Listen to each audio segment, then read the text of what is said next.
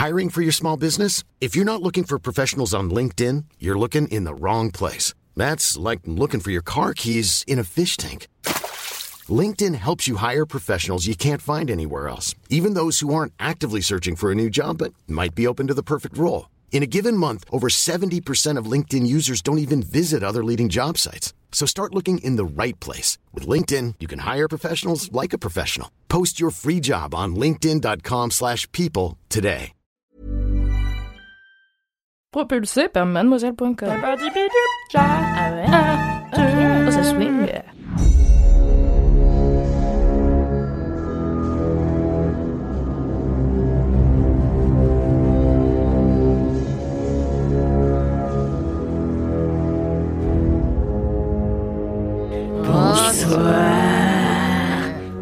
Ah, c'est super. C'était bien, c'était bien. Bonsoir les LM Crado, mais qu'est-ce qui se passe? On n'est pas jeudi. samedi? Mais on n'est pas du tout jeudi, mais c'est Halloween. Et oui, c'est Halloween. Et du coup, euh, Laisse-moi kiffer se réunit pour créer Laisse-moi flipper, un Oui. épisode hors série spécial Halloween. Et aujourd'hui, j'ai la meilleure des équipes autour de moi.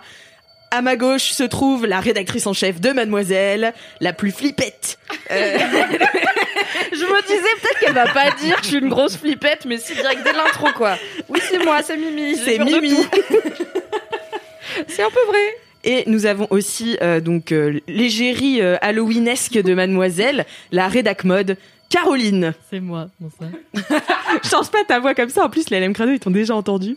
Ah bah, ça, Et j'ai- toi, donc j'ai- plusieurs voix. Il y a celle-là, il y a celle-là, il y a celle-là. Donc, euh, comme vous voulez. Pas toute seule euh, dans sa tête. Et à ma droite, nous avons l'immense boulet. En termes, j'ai l'impression qu'il y a du favoritisme envers Caro pour cette intro, qui a une super presse.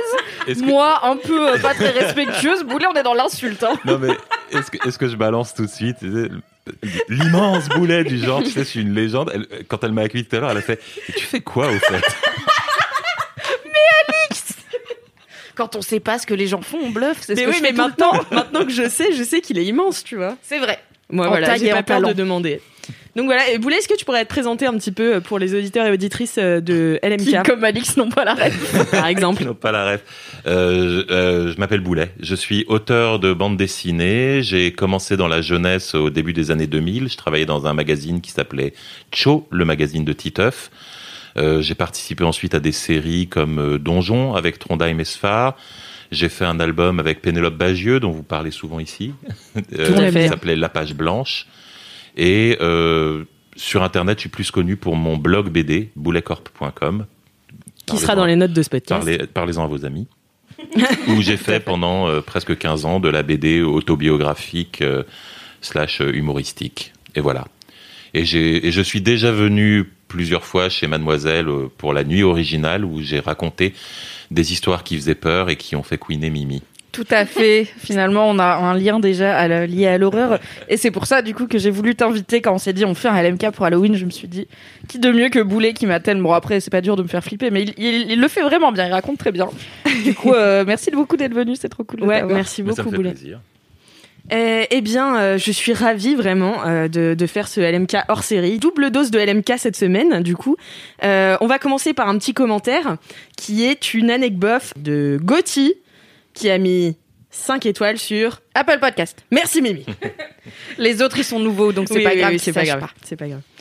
Un jour, j'étais à Rome en cherchant un resto pour manger un soir. J'aperçois un mec installé à une table avec des amis qui, malgré le fait qu'il portait une casquette et des lunettes de soleil, ressemblait fortement à Steve de Stranger Things. Donc, vous voyez, ce Ah. commentaire n'est pas tout à fait éloigné du thème Mmh, T'as halloweenesque. trouvé une anecdote de star un peu Halloween. Non mais forte. écoute Mimi, moi je moi je taffe ce podcast chaque jour de ma vie, je le saigne quoi. La meuf est à 360 dans la thématique, quoi.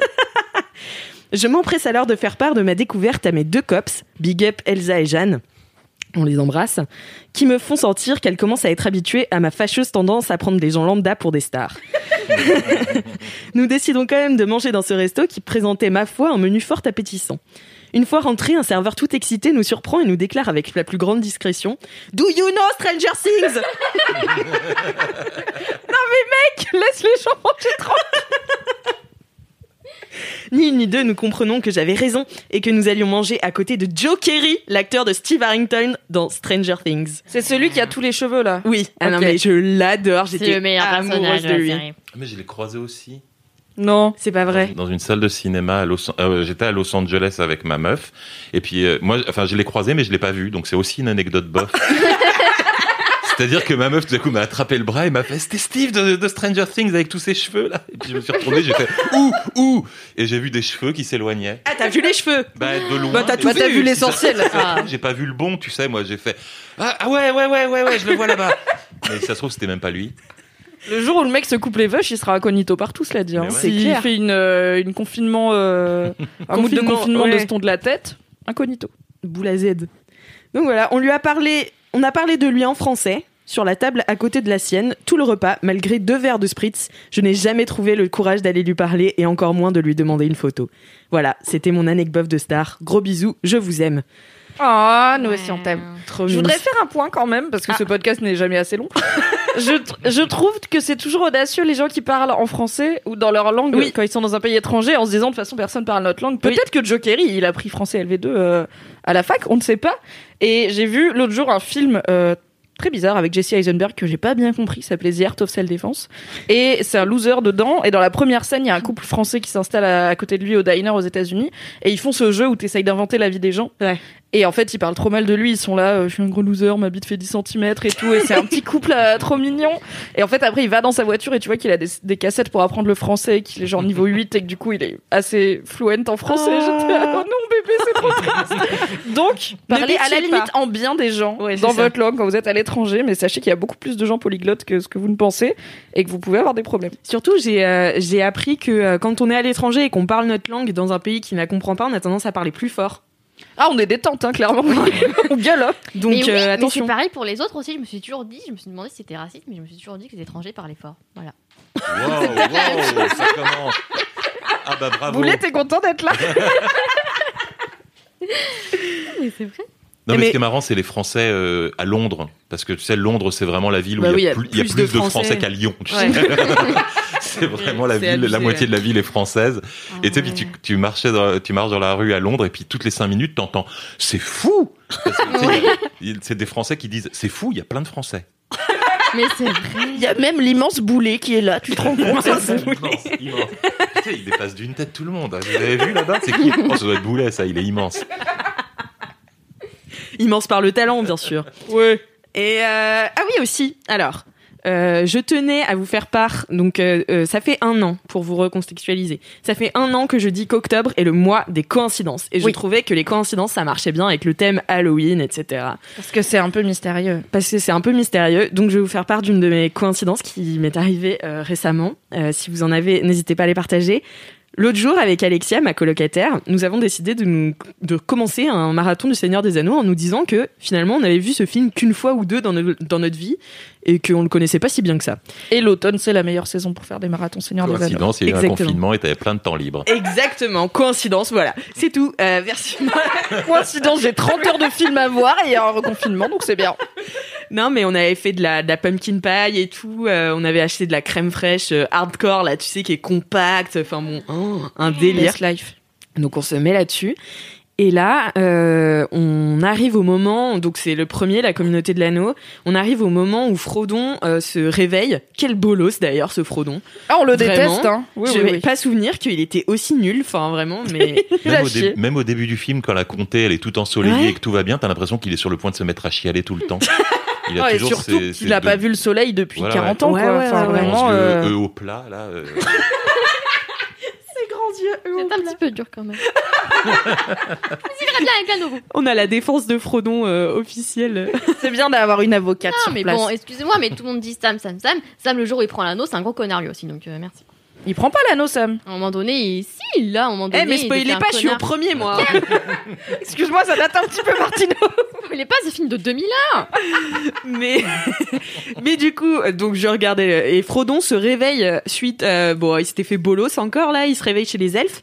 Et, euh, et en fait, là, t'as Gandalf qui dit, euh, enfin, Frodon dit, je suis où? Que s'est-il passé? Et Gandalf lui dit, on est le 24 octobre, il est 10 heures. Et il était 10h chez toi, Ah. c'était 24 octobre. J'ai gâché ta chute. T'as gâché ma chute, mais c'est exactement ça. Il était 10h du soir et on était le 24 octobre. Attends, mais il y a des dates dans le Seigneur des. Anneaux, ils ont Eh un ben calendrier. Mais Ce qu'est-ce qui se passe. C'est exactement ce qu'on se disait en fait avec ma coloc. On était là. Pourquoi ils ont des dates euh, normales Et ils ont une horloge Qu'est-ce que. Il a une montre il- Gandalf, il a une Non, c'est le soleil. Et puis les magiciens, alors s'il te plaît. Oui, il a Je pas dire, besoin. Lui, il sait l'heure et la repousser des date. balrogs, il est capable d'estimer l'heure de la journée à 5 minutes. Mais ça se trouve, pour Frodon, du coup, ça veut rien dire 24 octobre, 10h, il est là. Ok. Ok. Peut-être je me recouche, du coup, super. Qu'est-ce que, qu'est-ce que ça représente en termes de moisson des pommes euh, c'est- comme ça qu'on compte dans la comté. Il y a... Enfin voilà, je très belle vous, coïncidence. Vous, vous partagez cette coïncidence. Est-ce que vous est arrivé des coïncidences vous Moi, récemment? ouais. Ah. Ah Il y a, il y a ma, donc il y a ma copine qui vient d'arriver des États-Unis pour euh, rester chez moi pendant le confinement parce que la Elle France n'est jamais aussi belle que quand on n'a pas le droit de sortir de son appartement. Et, euh, et comme elle est américaine et qu'elle allait passer Halloween en France, je me suis dit tiens je vais lui faire une surprise et je vais lui acheter euh, de, de, la, de la purée de potiron pour faire des tartes à la citrouille comme Mm. les Américains ils font. Et l'ingrédient le plus chiant à trouver, c'est les conserves bien américaines de, de pumpkin. euh, et donc j'ai voulu commander ça en ligne. Donc j'étais en train de nettoyer mon appart à fond pour euh, euh, pour préparer son arrivée. Et je commande des pumpkins euh, en ligne. Et la boîte arrive trois jours après, pendant que j'étais en train de faire le ménage. Et le vendeur s'était trompé, mais il m'avait envoyé trois bidons de détergent pour sol à la place de mes, de Donc c'était un peu une coïncidence parce que même si j'ai pas pu lui faire sa tarte à la citrouille, j'ai pu nettoyer l'appartement à fond. Eh ben c'est top. C'est une super coïncidence. Ouais, c'est vraiment une bonne coïncidence. Mais le somme quand même pour la tarte à la citrouille. Bah, ils m'ont promis de m'en renvoyer, elles arrivent demain normalement. Ah. Mais lui dites pas, c'est une surprise. Sinon, tu peux prendre. Nous, on a, ce qu'on a fait, c'est qu'on a pris du potimarron et on l'a fait cuire euh, 15 minutes, tu vois. Après, tu l'écrases et puis ça marche.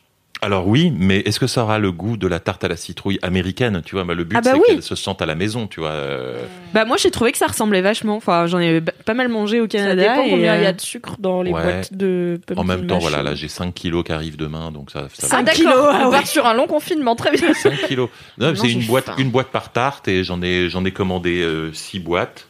Et on m'a dit que le paquet faisait 5 kilos, donc peut-être que le vendeur s'est senti mal et qu'il en a mis plus. Je vais voir, ça va être la surprise. Oui, il m'a renvoyé du détergent. à ce stade, rien n'est exclu. Mais du coup, vous allez faire Thanksgiving et tout? Bah, je vais essayer, ouais, on va, on va essayer de, de célébrer ça euh, à la maison. Trop bien. C'est mon rêve qu'il y ait Thanksgiving euh, en France. Parce que je trouve qu'il n'y a Alors, pas tu, assez de tu fêtes. réalises que ça a pas beaucoup de sens. Non, ça n'a aucun sens, mais en fait, il n'y a pas assez de fêtes entre octobre et décembre. Bah, Moi, il y a manque un truc. mais c'est pas même festif, le moment où il y a plus Ouais. de fêtes. hein. Entre Halloween et Noël, on a beaucoup quoi. Ah ouais. C'est Bah, il y a des jours fériés, mais c'est pas des fêtes, chier. tu vois. Genre le 11 novembre, on fait pas la fête euh, Ouais. d'avoir été. Par contre, Bah, il y a mon anniversaire ouais, le je 22 trouve ça novembre. Eh bien, Envoyez-moi un ce sera un jour national. Ah, Euh, très bien. Le, le Mimi Day. Le Mimi Parce que là, Day. je peux te dire que tout le programme resto et tout. Il est Eh bien, bah, bien, ouais. bien dans le cul, donc euh, je vais faire un zoom d'anniversaire. Donc envoyez-moi des DM parce que j'ai déprimé un petit peu. Voilà. Ouais, bah ouais. Big up à mon anniversaire que je devais passer au Maroc, On oublie. que j'ai passé chez moi, seule. voilà, c'était super. Allez, Allez, le podcast du kiff, let's go. J'ai aussi une dédicace. Alors attention, c'est une dédicace anniversaire.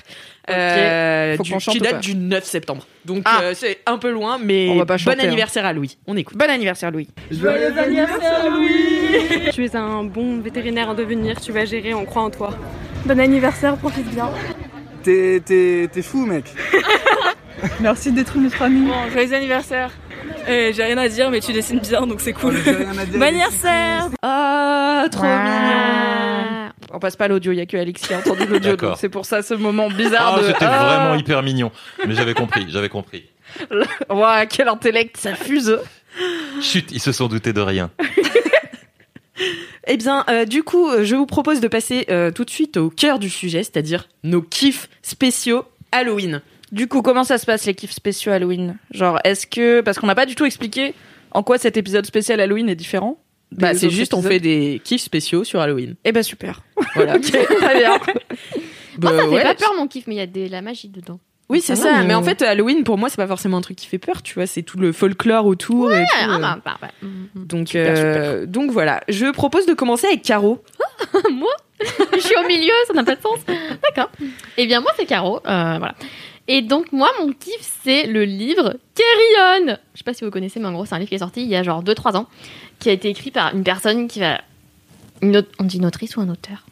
Une autrice, Une autrice. c'est une femme. Une autrice. Et euh, qui a été écrit par une autrice qui a le meilleur nom, qui s'appelle Rainbow Rowell.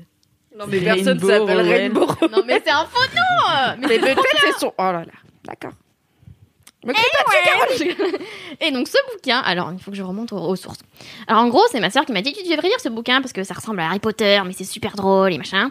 Et j'étais là, oh bah oui, euh, évidemment, ça me plaît, tu vois. Donc du coup, je suis allée à la librairie et j'ai demandé à la libraire, est-ce que vous avez ce livre? Elle a dit, non, mais on a euh, un livre qui est euh, la genèse, les origines de ce bouquin, qui a inspiré ce bouquin. En gros, bref. Et donc ce livre-là, je l'ai pas aimé du tout. Mais en gros, c'était même Eh ben, c'était vraiment de la merde. C'est le podcast du kiff.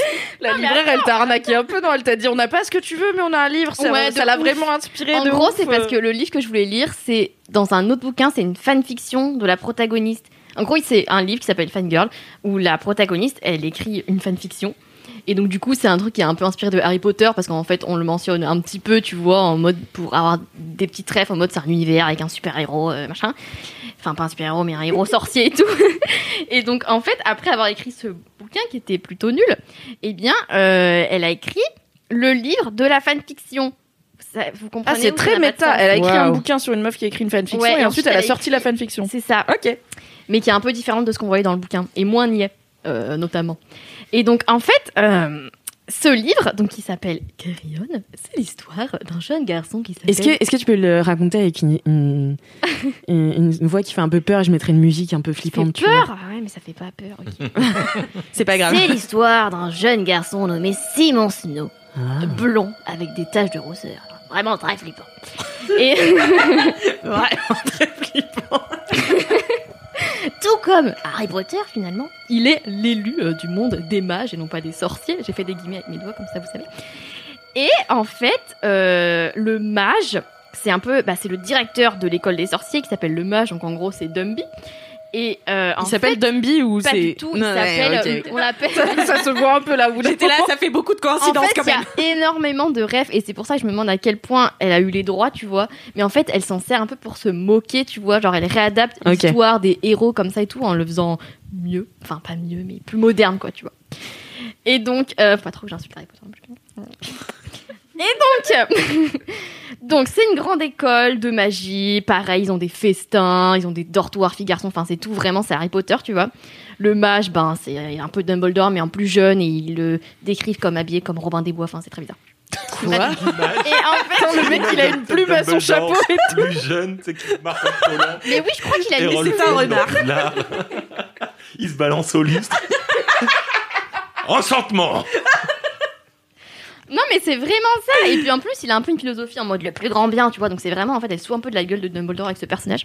Et euh, du coup, en fait, le l'intrigue, en fait, principale, c'est genre une romance, tu vois. Et moi, je déteste euh, tout ce qui est romantique. Ça m'exaspère. Sauf que là, ma sœur qui me l'a conseillé m'a dit que c'était pas si romantique que ça, que ça prenait pas trop de place, tu vois. Elle a menti. C'était extrêmement romantique. Mais en fait, alors là, je vais dire un truc bizarre, mais en gros, c'est une romance LGBT, tu vois. Et du coup, ça n'arrive jamais avec des trucs comme ça, tu vois. Alors, les trucs Harry Potter et tout, c'est jamais genre euh, LGBT, ça n'a pas de sens. Et là, c'était LGBT. Et du coup, alors, il y a un truc très bizarre que j'ai observé, c'est que quand c'est des romances qui sont pas hétéros, je trouve ça moins niais. Et j'ai réfléchi, j'ai réfléchi, parce que je me dis, c'est quand même bizarre, tu vois, c'est un fétiche, mais pas du tout. En fait, c'est parce que. Parce que mon fétiche c'est les fanfics LGBT. c'est très niche mais il y en a pas mal cela dit. Mais oui, tu vois. Et en fait, j'ai réalisé que moi, si ça me saoule tout ce qui est romantique, c'est parce que depuis mon plus jeune âge, depuis ma plus tendre enfance, euh, eh ben, on est bombardé de un homme offre des fleurs à une femme. Et... Enfin, ben, voilà, c'est toujours d'où les codes hétéros sont partout, partout, partout. J'en ai trop marre. Et du coup, à chaque fois que je vois ou que je lis un truc où c'est pas des gens hétéros, et bien en fait, c'est différent parce que forcément, ben, on n'a pas trop les codes de ça, tu vois, on n'est pas bombardé par ça, tu Mhm. vois. Donc du coup, c'est forcément, ils prennent forcément des chemins différents et des, on s'attend pas forcément à comment ça va se passer, quoi. C'est pas genre, il y a pas de code de, euh, Ouais, ouais. le mec propose un date, ensuite il lui propose. Enfin, vous voyez ce que je veux dire. Et donc, du coup, je pense que c'est pour ça que je trouve ça rafraîchissant. Et en soi, c'est très triste. J'aimerais bien être dégoûtée aussi euh, des histoires comme ça, parce que ça voudrait dire qu'il y en a plus. Mais c'est faux, il n'y en a pas plus, parce qu'on est en 2020. Donc Euh, le but c'est ouais. d'écrire assez de romances LGBT pour que tu sois aussi dégoûté non, mais des ce romances un bon LGBT. point. Ça, ça voudrait Oui. dire qu'il y en a plus. Mais tout y a ça pour l'égalité. dire que je pense que c'est pour ça que ça m'a pas saoulé Parce qu'en fait, c'était ultra romantique. J'étais là, ok. Mais en même temps, j'étais pas là genre, eh, j'étais là, oh, bah, c'est drôle. Bref. Et donc, en fait, Est-ce que ça t'a ému? Est-ce qu'il y a un moment où tu t'es dit je suis un peu impliquée émotionnellement dans cette Ouais, romance? Mais Waouh genre, cringé, tu vois. Alors j'étais là, C'est peut-être ça finalement qui fait peur, c'est que je deviens niaise, je sais pas. Mais tu sais, tu devrais regarder les, les films de euh, Yann Gonzalez, je pense, ça te plairait. C'est Ouais. des films euh, bah, ultra euh, queer, euh, enfin c'est des histoires d'amour et de sexualité queer, hyper oniriques et tout, mais c'est un réalisateur de fou qui a fait les rencontres d'après minuit et un Hmm. couteau dans le cœur. C'est, c'est, ouais, c'est bien ça, c'est un couteau dans le cœur. Euh, avec Vanessa Paradis, mais c'est trop, trop bien et c'est, euh, c'est justement, ça sort complètement des codes. Et euh, j'avais fait une Ah, interview de lui à Deauville et il expliquait qu'en fait, à chaque fois qu'il créait un personnage de cinéma, bah pour lui, il était pansexuel, tu vois. Donc en fait, il pouvait lui arriver tout, tu vois. Et c'est ça qui est trop bien dans ces films. Voilà. Shit. Yann. Gonzalez. Non mais franchement c'est fou parce que même à un moment- donné je me suis demandé parce que en fait c'est censé être une fanfiction mais c'est une fanfiction dans l'autre roman qu'elle a écrit. Et dans celui-là c'est la vraie histoire originale tu vois. Originelle bref. Et en fait j'ai trouvé ça au début j'étais bah, j'avais l'impression enfin je lis pas de fanfiction mais j'avais l'impression de lire une fanfiction tu vois parce que c'était tellement improbable en fait ce qui se passe. Je vais expliquer après euh, pour- pourquoi mais bon bref. Oui, tu nous as toujours En pas gros, dit Oui, mais en fait, juste. Oui, parce qu'il faut que j'explique d'abord. Ouais, euh, le contexte. Voilà, le contexte. En fait, vous savez, genre, tous les gros univers comme ça, genre Harry Potter, euh, c'est la grosse rêve, mais voilà. Il y a toujours plein de. Genre, tu sais, les fanarts et les ships et tout, genre hyper connus, genre Harry Drago, machin et tout. Et c'est tout un monde, en fait, tu vois, si tu tapes illustration Harry Potter, tu vas tomber sur une illustration en mode. euh, Oui, parce que je tape souvent illustration Harry Potter sur Pinterest. Et tu vas tomber sur un fanart en mode euh, Lupin est sérieux, c'était là. Ah ouais, il y a tout un monde de ships, euh, Lupin est sérieux, tu vois. Et c'est improbable, tu vois.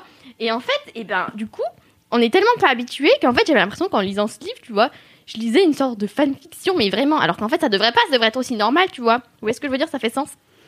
Mais est-ce que c'est parce qu'il y a une romance LGBT que du coup tu t'es dit ça a l'air d'une fanfiction parce que dans les bouquins mainstream il n'y en a pas Oui. ça Ou est-ce craint, que c'est parce que c'est écrit un peu aussi façon fanfiction, tu vois? Ben, en fait, Enfin, il y a non, plein de façons d'écrire que- des fanfictions, mais il y en a parmi les plus. Enfin, je sais pas comment ne pas être désagréable avec les gens qui écrivent des fanfics, mais. non, mais c'est souvent. Préparez-vous mentalement. Si on voit par exemple Shades of Grey, qui est une Oui, fanfiction Twilight, c'est tout, mais là, souvent un peu niais et pas forcément très très bien écrit et Oui, tout, tu vois. Donc il y a un peu un style fanfiction, ce qui veut pas dire qu'il y en a des biens à côté, mais comme il y a un style euh, film d'amour Mm. qui est un peu niais, et ça veut pas dire qu'il y a pas des bons films d'amour, tu vois. Donc est-ce que c'est le fait qu'il y ait une romance LGBT ou est-ce que c'est peut-être l'écriture qui était un peu type fanfiction aussi? Non, je trouve. En fait, c'est juste. En fait, je pense que ce qui faisait entre guillemets fanfiction, c'est qu'elle a fait que la romance, en fait, ils sont entre les deux némésis, tu vois. Et dans Hmm. les films comme ça, bah alors typiquement, Drago et Harry ils pourront jamais être amis parce qu'au final, il y a toujours le bien et le mal, tu vois. Et là, en fait, je trouvais ça trop intéressant parce qu'en fait, c'est juste. Ouais, mais on s'aime en fait, donc ça. Enfin, tu vois, il y a pas de- C'est bon en fait. Et en fait, c'est limite genre. En fait, la solution est simple. En fait, ils sont ultra drama. Il s'est fait exprès, tu vois. Genre, en fait, elle joue grave de ça en mode. Parce qu'en gros, du coup, donc le héros, Simon Snow, il a un, un coloc qui s'appelle Baz. Je sais plus c'est quoi son famille. Peach, je crois. C'est le pire nom de toute l'histoire. Ça fait pas Baz beaucoup flipper, Peach. Baz Peach. J'ai pas de réaction. Je me suis dit, ouais, base, pitch. Il s'appelle même Basilton. Peach. Basilton Peach. Et en fait, en gros, dans, ce, dans leur école, il y a un truc magique qui, qui, les, qui détermine qui va être leur colocataire pour leurs 8 ans. Parce que eux, c'est 8 ans de classe. C'est le choix peau du 18 ans. coloc, quoi. C'est un peu ça, tu vois. Et Bon, donc, bah. coup, eux, ils sont mis ensemble, sauf qu'en fait, ils Ça ont des s'appelle la caution solidaire, en fait. Exactement. Ah, sortilège magique, les parents, 80K à l'année, ok. On a trouvé ton coloc. Exactement. Sauf que lui, euh, Bichette, il est orphelin, donc personne paye pour lui. Bon. Et du coup, en fait. Harry il- Potter, il est orphelin, il est blindé quand même. hein. Ouais, c'est vrai. Non, mais lui, il est euh, pauvre. Elle va jamais arriver à terminer, il faut qu'on Pardon. il faut Ouais, qu'on ouais, lui laisse de. Après, voilà. c'est le podcast du kiff et de la digression, donc ça arrive. Mais pardon, j'arrête. Donc, euh, en fait, donc, euh, Peach. Basile. Voilà. Eh bien, lui, en gros, c'est un peu un snob. Il, rend- en mode, il vit dans un manoir et tout. Et lui, il est pour un peu, bah, tu vois, euh, la supériorité des, des mages. En gros, c'est un peu le délire. Alors que Simon Snow, il est en mode. euh, en fait, il est con parce qu'en fait, il suit le mage. Mais le mage aussi, c'est un gros connard, en fait. Donc, ça n'a pas de sens. Mais genre, en gros, lui, il sert le mage, tu vois, qui veut le plus grand bien et tout. Mais en gros, Le mage, peu- c'est Dumby. Ouais. C'est Robert Desbois. Ok. Ouais, ouais. Exactement. Et bref, et donc du coup, en fait, comme le mage, il a pas du tout la même euh, philosophie de vie que euh, les sorciers un peu snob et tout là, et ben du coup, tous les deux, ils sont en mode ennemi, tu vois, et genre ils sont ultra drama en mode de toute façon un jour euh, l'un ou l'autre devra tuer l'autre. tout. Enfin, tu sais, c'est- c'est délire de dé- némésis et tout, et genre ils sont tout le temps. Donc Simon Snow, il est tout le temps en train de croire que donc son coloc base est en train de comploter sur lui, genre constamment, tu vois. Et en fait, juste, il est, c'est une obsession. En fait, c'est juste parce rend pas compte qu'il est amoureux parce qu'il est débile. Mais en gros, en fait, il croit qu'il a, qu'il est juste euh, tout le temps en train de comploter. Genre, le, le mec, tu vois, il mange une tartine de Nutella, il est en mode, il va me tuer avec sa tartine. Il est toujours en mode, tu vois, il est constamment en train de se dire qu'est-ce qu'il est en train de préparer, il marche vers moi. Enfin, ça n'a pas de sens. Tirer une chose au clair tout de suite. Est-ce que l'exemple de la tartine de Nutella est canon? Est-ce que c'est dans le livre? Ou est-ce que c'est un exemple que tu as sorti? Parce que je, Mais il y a des moments où il mange. Je veux vraiment savoir parce que là dans ma tête j'ai un nombre d'i- d'images perturbantes qui qui Moi, tous les univers de mon enfance se mélangent là. Genre, vraiment, je C'est sais ça. plus où Ouais, donner mais de la c'est tête. pour ça. Non, en fait, quoi qu'il fasse, en fait, il est tout le temps en train de se dire, il est en train de préparer un truc et tout. Enfin, en fait, il est ultra zinzin. Alors que l'autre. Ultra zinzin. Oui, voilà. Et en fait, c'est trop drôle parce qu'en fait, t'as un cha- enfin, c'est un peu un chapitre sur deux. T'as plusieurs personnages qui racontent. euh, Enfin, chaque chapitre est un personnage différent qui raconte en fait. Et du coup, quand c'est Simon qui raconte, il est en mode, il est en train de me tuer, il va prendre, il va comploter et tout. Sauf que l'autre, en fait, il est secrètement amoureux de lui, tu vois, et l'autre, il le sait pas. Et donc, du coup, tu, tu passes de mon amour désespéré pour Simon Snow qui jamais ne m'aimera. Et le chapitre suivant, c'est genre, il est en train de comploter avec la confiture. Enfin, tu vois, genre, ça n'a pas de sens. Ça n'a pas de sens. Confiture ou fait- Nutella, faudrait savoir. Voilà, là, je- Tout ça pour dire que c'est un truc qui arrive jamais, je trouve, genre en mode. Parce qu'en fait, il y a tout le temps, ouais, des, genre des fanarts, des fanfics et des trucs en mode euh, que les Nemesis finissent ensemble et tout, même genre, ne que Batman et le Joker, tu vois, tout le monde est là, bon, quand qu'ils vont se pécho, tu vois, et en fait, non, on verra jamais ça C'est vrai, c'est vrai. On devrait. À part dans Lego Movie, apparemment, ils ont pas de. Voilà. Donc, du coup, là, j'ai trouvé ça trop bien de le faire vraiment et en mode, bah ouais, c'est possible en fait, tu vois, tout n'est pas blanc et noir, tu vois. Et en plus de ça, c'est vraiment hilarant. Et c'est ça aussi que je voulais expliquer, c'est que ce livre était hilarant et que moi, en ce moment, j'ai envie de rire finalement. Et donc, c'était ultra rafraîchissant parce que, en gros, il y a des rêves de sorciers, de machin, de Harry Potter, tu vois. Euh, Il y a des personnages qui sont hilarants et euh, c'est pas nié. Donc, c'est génial en fait. Enfin, c'est- complètement fou. Vous trouvez pas? Enfin, Moi, j'ai trouvé ça absolument Ouais, incroyable. ouais, ouais. Et donc, du coup, tout ça pour dire. C'est quoi que je voulais dire déjà Oui. Que, en fait. Il y a ça du fait monde derrière de ce masque. Non, mais je vais Ouais, ouais. faire un lien très intéressant et pertinent. En gros, il y a pas longtemps, j'ai vu une vidéo. J'ai fait une vidéo de Nathan Z sur YouTube, qui est un youtubeur, euh, tout court américain. Et en gros, il faisait remarquer qu'aujourd'hui, on rigolait de moins en moins, qu'il y avait de moins en moins de contenu drôle, que genre les années 2000, ça avait été euh, l'âge d'or de la comédie, enfin ne serait-ce que dans les films et tout, et qu'aujourd'hui, il y avait de moins en moins de comédie. Alors aujourd'hui, il y a plein plein de films et tout, il y en a plein qui sont bien, mais c'est vrai que on rigole peu. Alors après, le climat est peu, euh, peu drôle, mais on rigole pas trop en fait, hein Et du coup, quand j'ai vu ça, Arrête de nous engueuler, Caro. C'est pas nous, non. on a- Nous, on a été hyper bon public. On a parlé de tes, tartines de Nutella. On a tout fait, quoi. Base pitch et tout, quoi. Non, mais voilà. Et en fait, j'ai trouvé ça trop bien de pouvoir faire un truc aussi drôle. Et parce que j'avais envie de rire. Et ça m'a fait penser qu'en fait, il fallait rire plus dans la vie. Que j'en avais marre que rien ne soit drôle. Et j'aimerais bien rire de nouveau. Voilà. Eh ben, merci beaucoup, Caro. En tout cas, ton kiff était très drôle.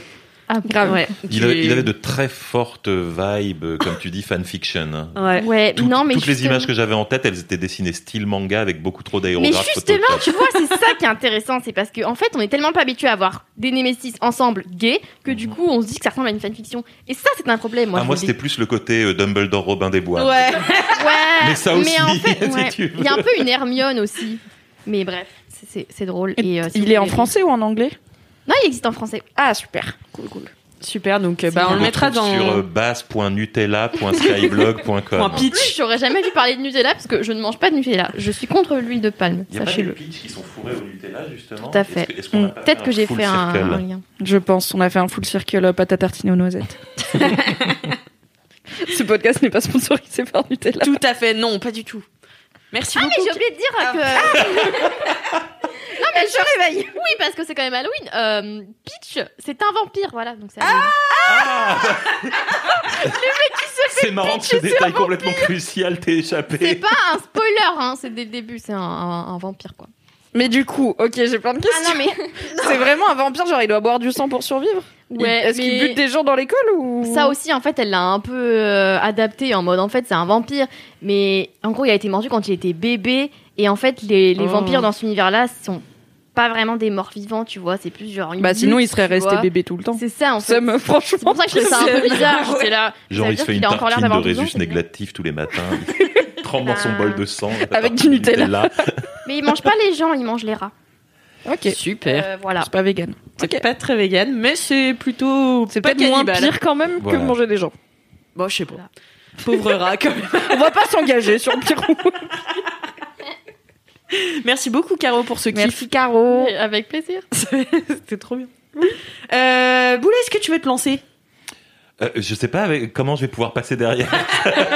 C'est tout le truc de laisse-moi kiffer. Il y a euh, pas toujours de transition. Pas toujours de transition, ouais. Donc de, de, quoi- de quoi parlons-nous Nous parlons de kiff euh, Halloween, donc de kiff qui font un peu flipper, de trucs comme ça. Ben moi j'en ai fait un petit peu mon activité secondaire puisque là maintenant avec euh, Thomas Hercouet on a lancé un, podcast qui s'appelle Les nouilles rampantes, qui est la traduction littérale de creepypasta, où on se raconte euh, des histoires qui font peur. Donc au départ ça consistait à aller écumer le web pour essayer de trouver euh, bah, justement des histoires, des légendes urbaines, euh, des histoires effrayantes qui circulent euh, de manière un peu bio, quoi. C'est-à-dire sans qu'on ait, sans qu'on ait nécessairement voulu qu'elles circulent. Des histoires de dames blanches, de maisons hantées, etc. Oh que Mimi adore. Mais ça, moi, ça me rappelle trop, tu sais, les, euh, les, les, les, les top 50 de Supernatural euh, Things, là, euh, qui Voilà, passaient ouais. sur M6. Et moi, j'avais Oui. regardé ça avec mon frère une fois. J'avais genre euh, 12-13 ans. Je n'ai pas dormi pendant une semaine. Vraiment, on dormait ensemble Non, et tout, dans le même lit. On était là. Euh... Ouais, non, mais moi j'avais ça aussi. Euh, moi, quand j'étais petit, j'étais scout. Euh, spoiler.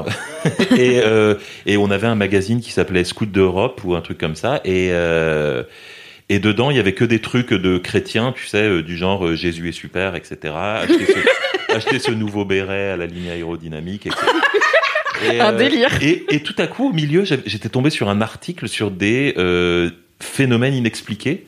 Et il prenait, euh, il prenait deux exemples. Il prenait un exemple que j'ai raconté à la dernière nuit originale, qui était une maison où il y avait des murs, des, des, murs- des visages qui apparaissaient spontanément sur les murs. Et il, y avait, et il y avait une autre histoire de combustion spontanée, de gens qui s'enflammaient brusquement et qui Oh mouraient dans les flammes. Et je trouvais c'était complètement, euh, comment dire, hors topic pour un, pour un magazine aussi chrétien, etc. Et, et, euh, et à l'époque, je m'étais dit, tu vois, s'ils en parlent, c'est que c'est vrai. Bah oui, bien et sûr. j'avais été, euh, j'avais été hyper Comme terrifié. Jésus. Et donc et récemment, euh, bah, non mais je veux dire, si, source fiable, on a, on a quoi? On a peut-être le courrier international, on a le monde diplomatique et on Mademoiselle. a Scout d'Europe. Bah oui, mademoiselle et scout d'Europe. et Mademoiselle et Scout d'Europe. Et les fanfics, beaucoup. Et, Oui, les fanfics. et les fanfics. Et, euh, et donc, et donc voilà, pendant des années, j'ai vraiment cru que cette histoire, cette histoire était restée avec moi, l'histoire des murs, des, des murs avec des visages humains qui apparaissent. Est-ce que c'est ton origin story de petit, euh, petit boulet, euh, 8 ans, lit scout d'Europe et après, euh, Ça- des années plus tard, devient euh, spécialiste en creepypasta? Ça et et il y avait un- une histoire, une histoire un peu effrayante dans les mots de Sartre.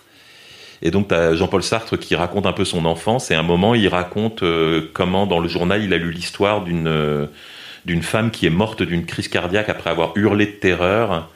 Et, euh, et apparemment, des, des gens qui étaient venus à secourir avaient vu un visage euh, à la fenêtre, et elle était au deuxième étage. Euh, gros bad Et gros bad. Et comme il y avait un arbre dehors, les gens disaient peut-être que c'était euh, que c'était un voleur dans l'arbre. On voyait l'arbre s'agiter, on s'est précipité en bas, on s'est mis autour de l'arbre, mais personne n'est jamais descendu.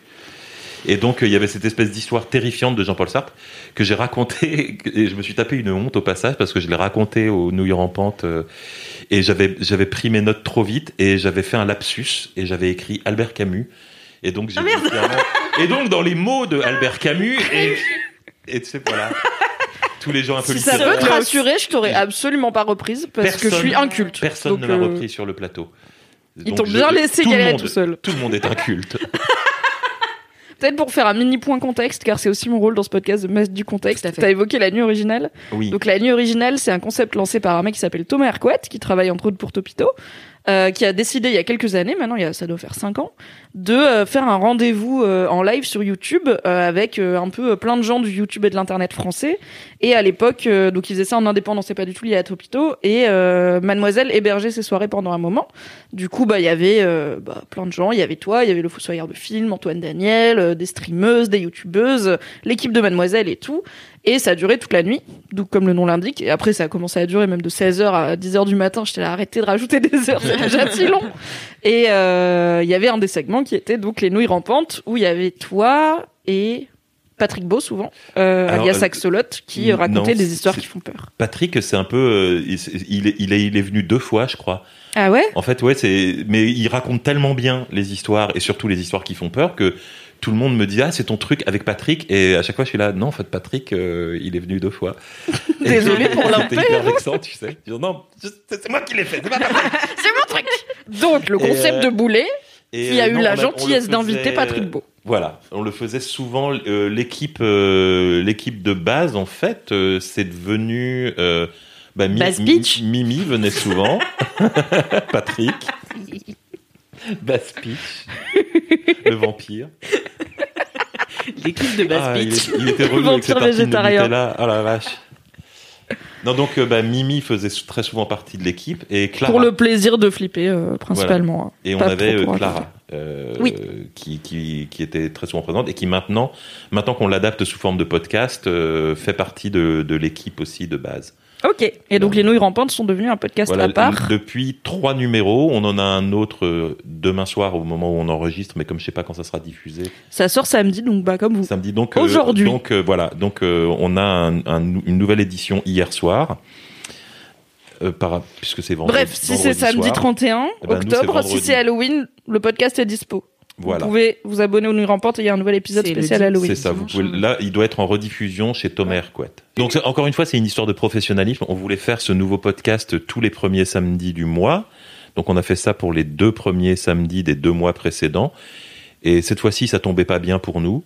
C'était du genre, eh, pour- plutôt que de le faire le 7, pourquoi on le ferait pas une semaine avant, donc le 31 au soir, euh, comme ça on le fait pour Halloween.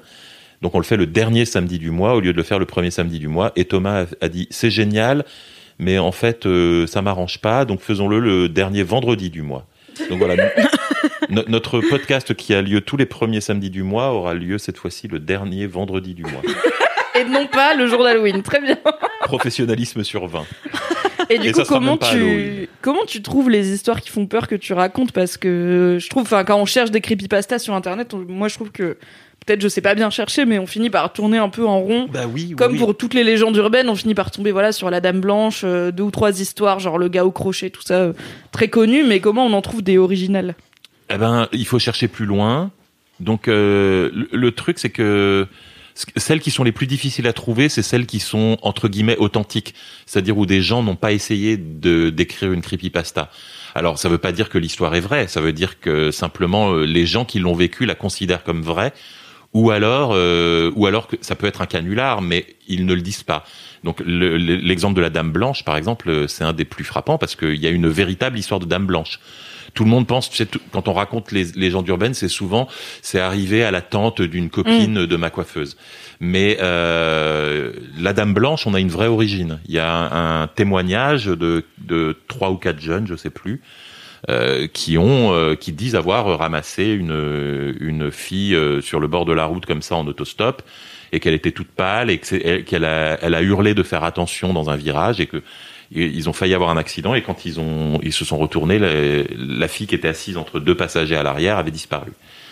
Et euh, ils ont, ils ont- mais il y a eu euh, il y a eu un témoignage à la police il y a eu un, il y a eu une déposition de fait donc c'est en- entre guillemets une vraie légende urbaine après ça peut être un canular ça peut être une réécriture a posteriori de ce qu'ils ont vécu dans Oui. leur tête Oui, le cerveau de fait des trucs chelous, mais en tout cas, ils ont Voilà. poussé le truc jusqu'à quand même aller voir la police et C'est tout. ça. L'histoire Donc- de la maison avec les visages, pareil, euh, gros truc médiatique à l'époque, euh, des enquêtes euh, faites sur place. On penche plus pour le canular, mais voilà. Après, tu as les histoires qui ont été écrites par des internautes. Alors ça, il y en a plein. Euh, Il y a eu, il y a eu la, la section No Sleep sur sur Reddit, S L E E P. Euh, C'est juste des dick pics. c'est juste pas de sleep une faute de frappe, ta soirée, elle change vite. On fait super peur. Des dick pics, mais euh, avec des petits visages fâchés dessus, le fantôme, tu On sais. a des visages qui apparaissent spontanément. Et, euh, et donc c'est des gens qui inventent des histoires euh, justement euh, pour euh, se, se- se faire peur. Et donc euh, il y a des histoires qui sont censées être des témoignages, d'autres qui sont complètement inventées, mais c'est dur de, de démêler le vrai du faux. Euh, Il y a eu, il y a tout simplement le site internet Creepypasta. Il y a le truc dont j'ai pas le droit de parler parce que je crois que c'est ton kiff, donc je vais Oui. pas l'évoquer. Tout à fait. Moi, j'aime bien sur Reddit, il y a Two Sentence Horror, donc euh, l'horreur en deux phrases, qui change un peu du coup euh, de format, puisque le concept c'est de raconter une histoire d'horreur en vraiment deux phrases. Après, tu peux tricher, mettre un peu des points-virgules et tout pour que ce soit plus long. Mm. Et du coup, en fait, le titre du post, c'est la première phrase, et quand tu cliques, tu tombes sur la deuxième, et c'est la chute et le retournement de situation. Et ça va être, par exemple, euh, euh, normalement, euh, entendre ma fille euh, rire dans le jardin euh, est le meilleur son du monde. Et la deuxième Non. phrase, ça va être, mais Non. pas quand je la regarde dormir, tu vois. Ou du coup, c'est pas, non, enfin, c'est que des trucs comme ça t'es là. Oh, Il y en avait une où le, le titre de l'histoire, euh, c'était euh, Mon fils m'a dit euh, Papa, j'ai peur, il y, a un, il y a un monstre sous mon lit. Alors j'ai regardé pour lui faire plaisir. Et la deuxième phrase, c'est Sous mon lit, il y avait mon fils caché et terrifié qui me disait Papa, il y a quelqu'un sur mon lit. Oh non Je que- ah oui, c'est comme l'histoire là, le poum poum tch. Vous connaissez ou pas? Oui. ça date. Ça c'était Alors, trop non, un moi, truc. Je la connais pas. Grosse Pardon. soirée pyjama de quand j'avais Ah 14 ans. ouais. Ça c'était horrible. Il y avait ça et le mec. Attends, euh, vas-y, ouais, raconte pardon. story time. Alors. Poum poum tch. Parce que moi, ça Le remonte. poum hein. poum tch. Euh, c'est donc euh, un frère et une sœur qui sont dans une maison et euh, leurs parents sont partis en, date. Euh, et en fait, ils allument la télé et ils voient que euh, il y a un fou qui s'est échappé euh, d'un asile. ça Et donc euh, Tout le monde habite à walking se- distance d'un asile de toute Ça façon. se passe dans la forêt noire. Oui, mes parents. Tout à fait, c'est à 5 minutes. C'est le plus grand bâtiment de la ville. Ah bah super. Une enfance fun. Euh, et du coup, donc euh, voilà, et donc ils se disent, oh là là, c'est chaud. Ce qu'on va faire, c'est que euh, le, donc je crois que c'est le, c'est deux sœurs ou c'est un frère et une sœur, je sais plus, mais il y en a un qui est plus âgé que l'autre. On va dire que c'est le frère, par exemple. Il dit, bah écoute, euh, toi, ce que tu vas faire, c'est que tu vas dormir sous le lit, comme ça, si le mec arrive, eh ben, il me verra moi, il te verra pas toi, tu vois. Donc il ferme la porte à clé. euh, Enfin voilà, il se couche euh, tranquillement, il s'endorme. Tranquillement pas sûr parce que quand même la gamine est sous le lit quoi, tranquillement, elle est mais- par terre. hein. Et euh, tout d'un coup, ils entendent au loin. Tu fais bien le grincement. Mais je suis hyper forte en bruitage, en accent et tout. Et euh, T'étais faite pour le podcast finalement, Alex Martin. Et puis, ils entendent poum, poum, tch, poum, poum, disent rien. Ils attendent un petit peu. Poum, poum, tch. C'est une rêve allemande Poum. clandestine. Oh, Ça se passait à Berlin. Tout à coup, ils ont entendu party, party, yeah.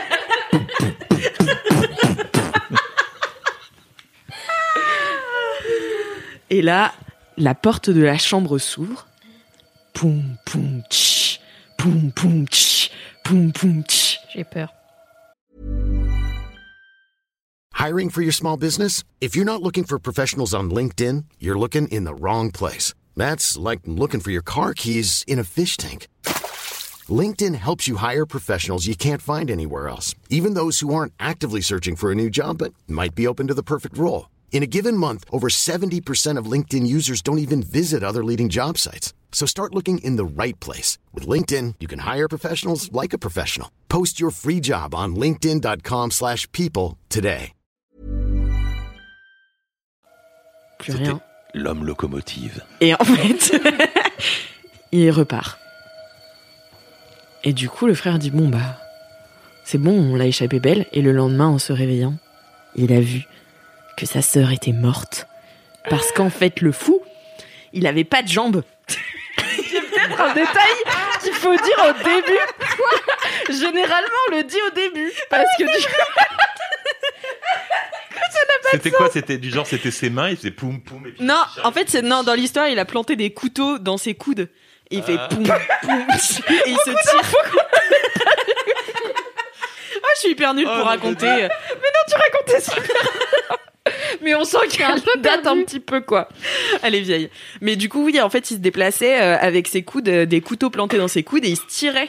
Mais Le il n'y a pas corps. besoin des couteaux, il peut juste se déplacer. Non, avec parce qu'il les a pas de coudes. bras non plus aussi qu'un.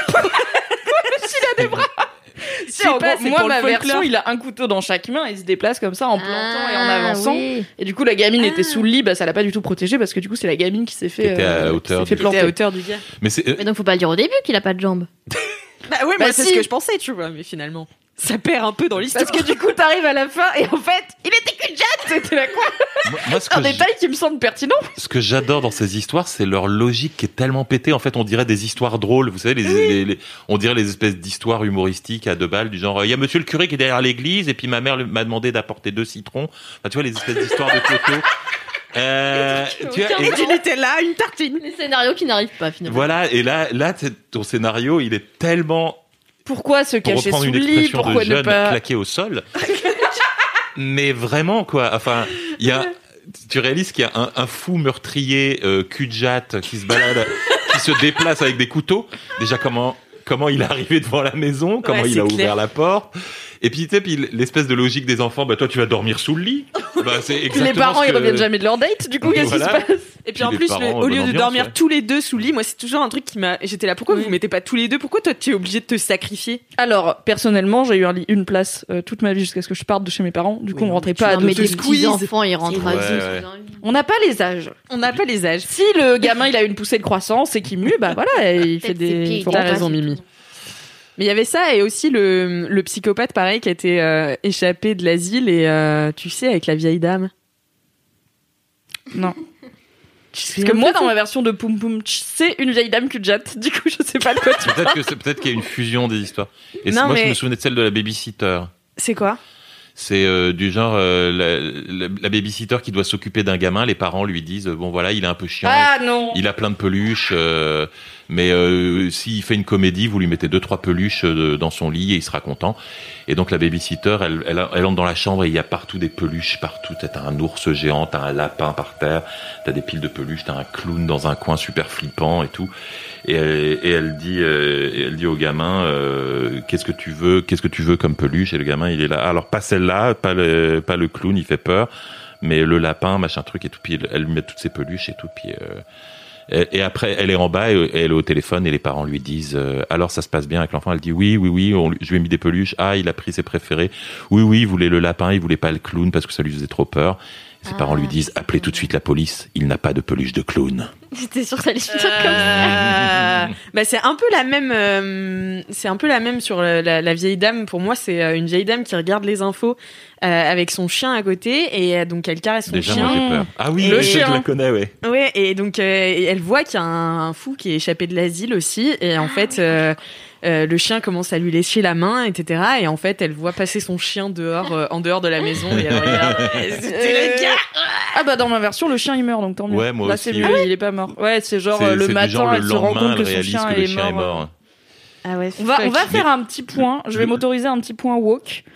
Évidemment, toutes les personnes euh, qui ont des problèmes de santé mentale Oui, ne sont pas dangereuses et ce ne sont pas forcément des histoires qui reflètent la réalité des gens euh, qui vivent dans des cliniques euh, folklore, les C'est même- Elles, oui, même elles sont le plus vulnérables que dangereuses, mais voilà, ça fait partie du folklore et quand on a 12 ans, on est là, c'est un fou dans un asile psychiatrique. mais quand on grandit, on sait que c'est pas la vraie vie, Écoute, ni des exactement- centres psychiatriques, ni des personnes euh, qui sont malades mentales.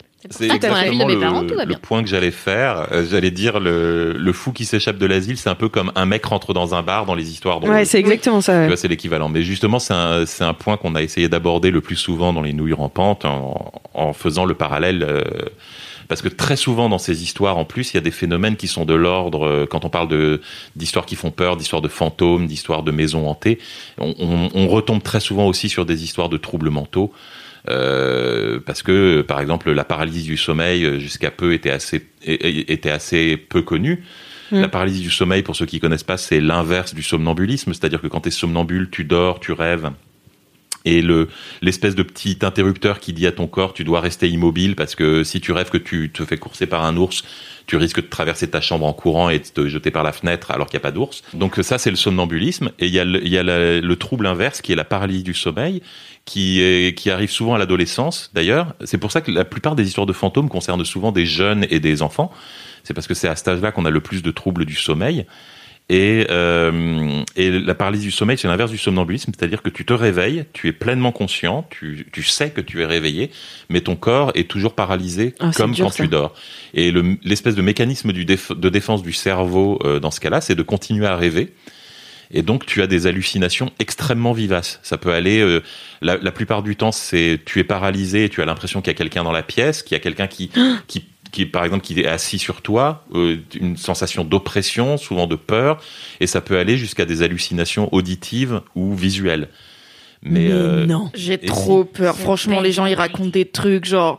Je voyais une gargouille au plafond qui courait sur les murs en se moquant de moi. Je pouvais pas bouger et tout. Et en plus, tu sais, c'est comme quand tu rêves, Même si en vrai ça dure deux minutes, ton rêve, t'as l'impression bah qu'il a duré quatre ans, tu vois, donc ça dure hyper longtemps dans ta tête. Ouais, J'espère ne jamais en faire. J'avais fait une paralysie du sommeil et c'était assez flippant, effectivement. Mais, oh là là, oh là là, euh, j'espère ne jamais faire. Mais voilà, euh, voilà ce, ce genre de choses, tu vois, quand tu en parles, tu te rends compte que euh, bah, la plupart des histoires de fantômes peuvent être expliquées par ce genre de choses.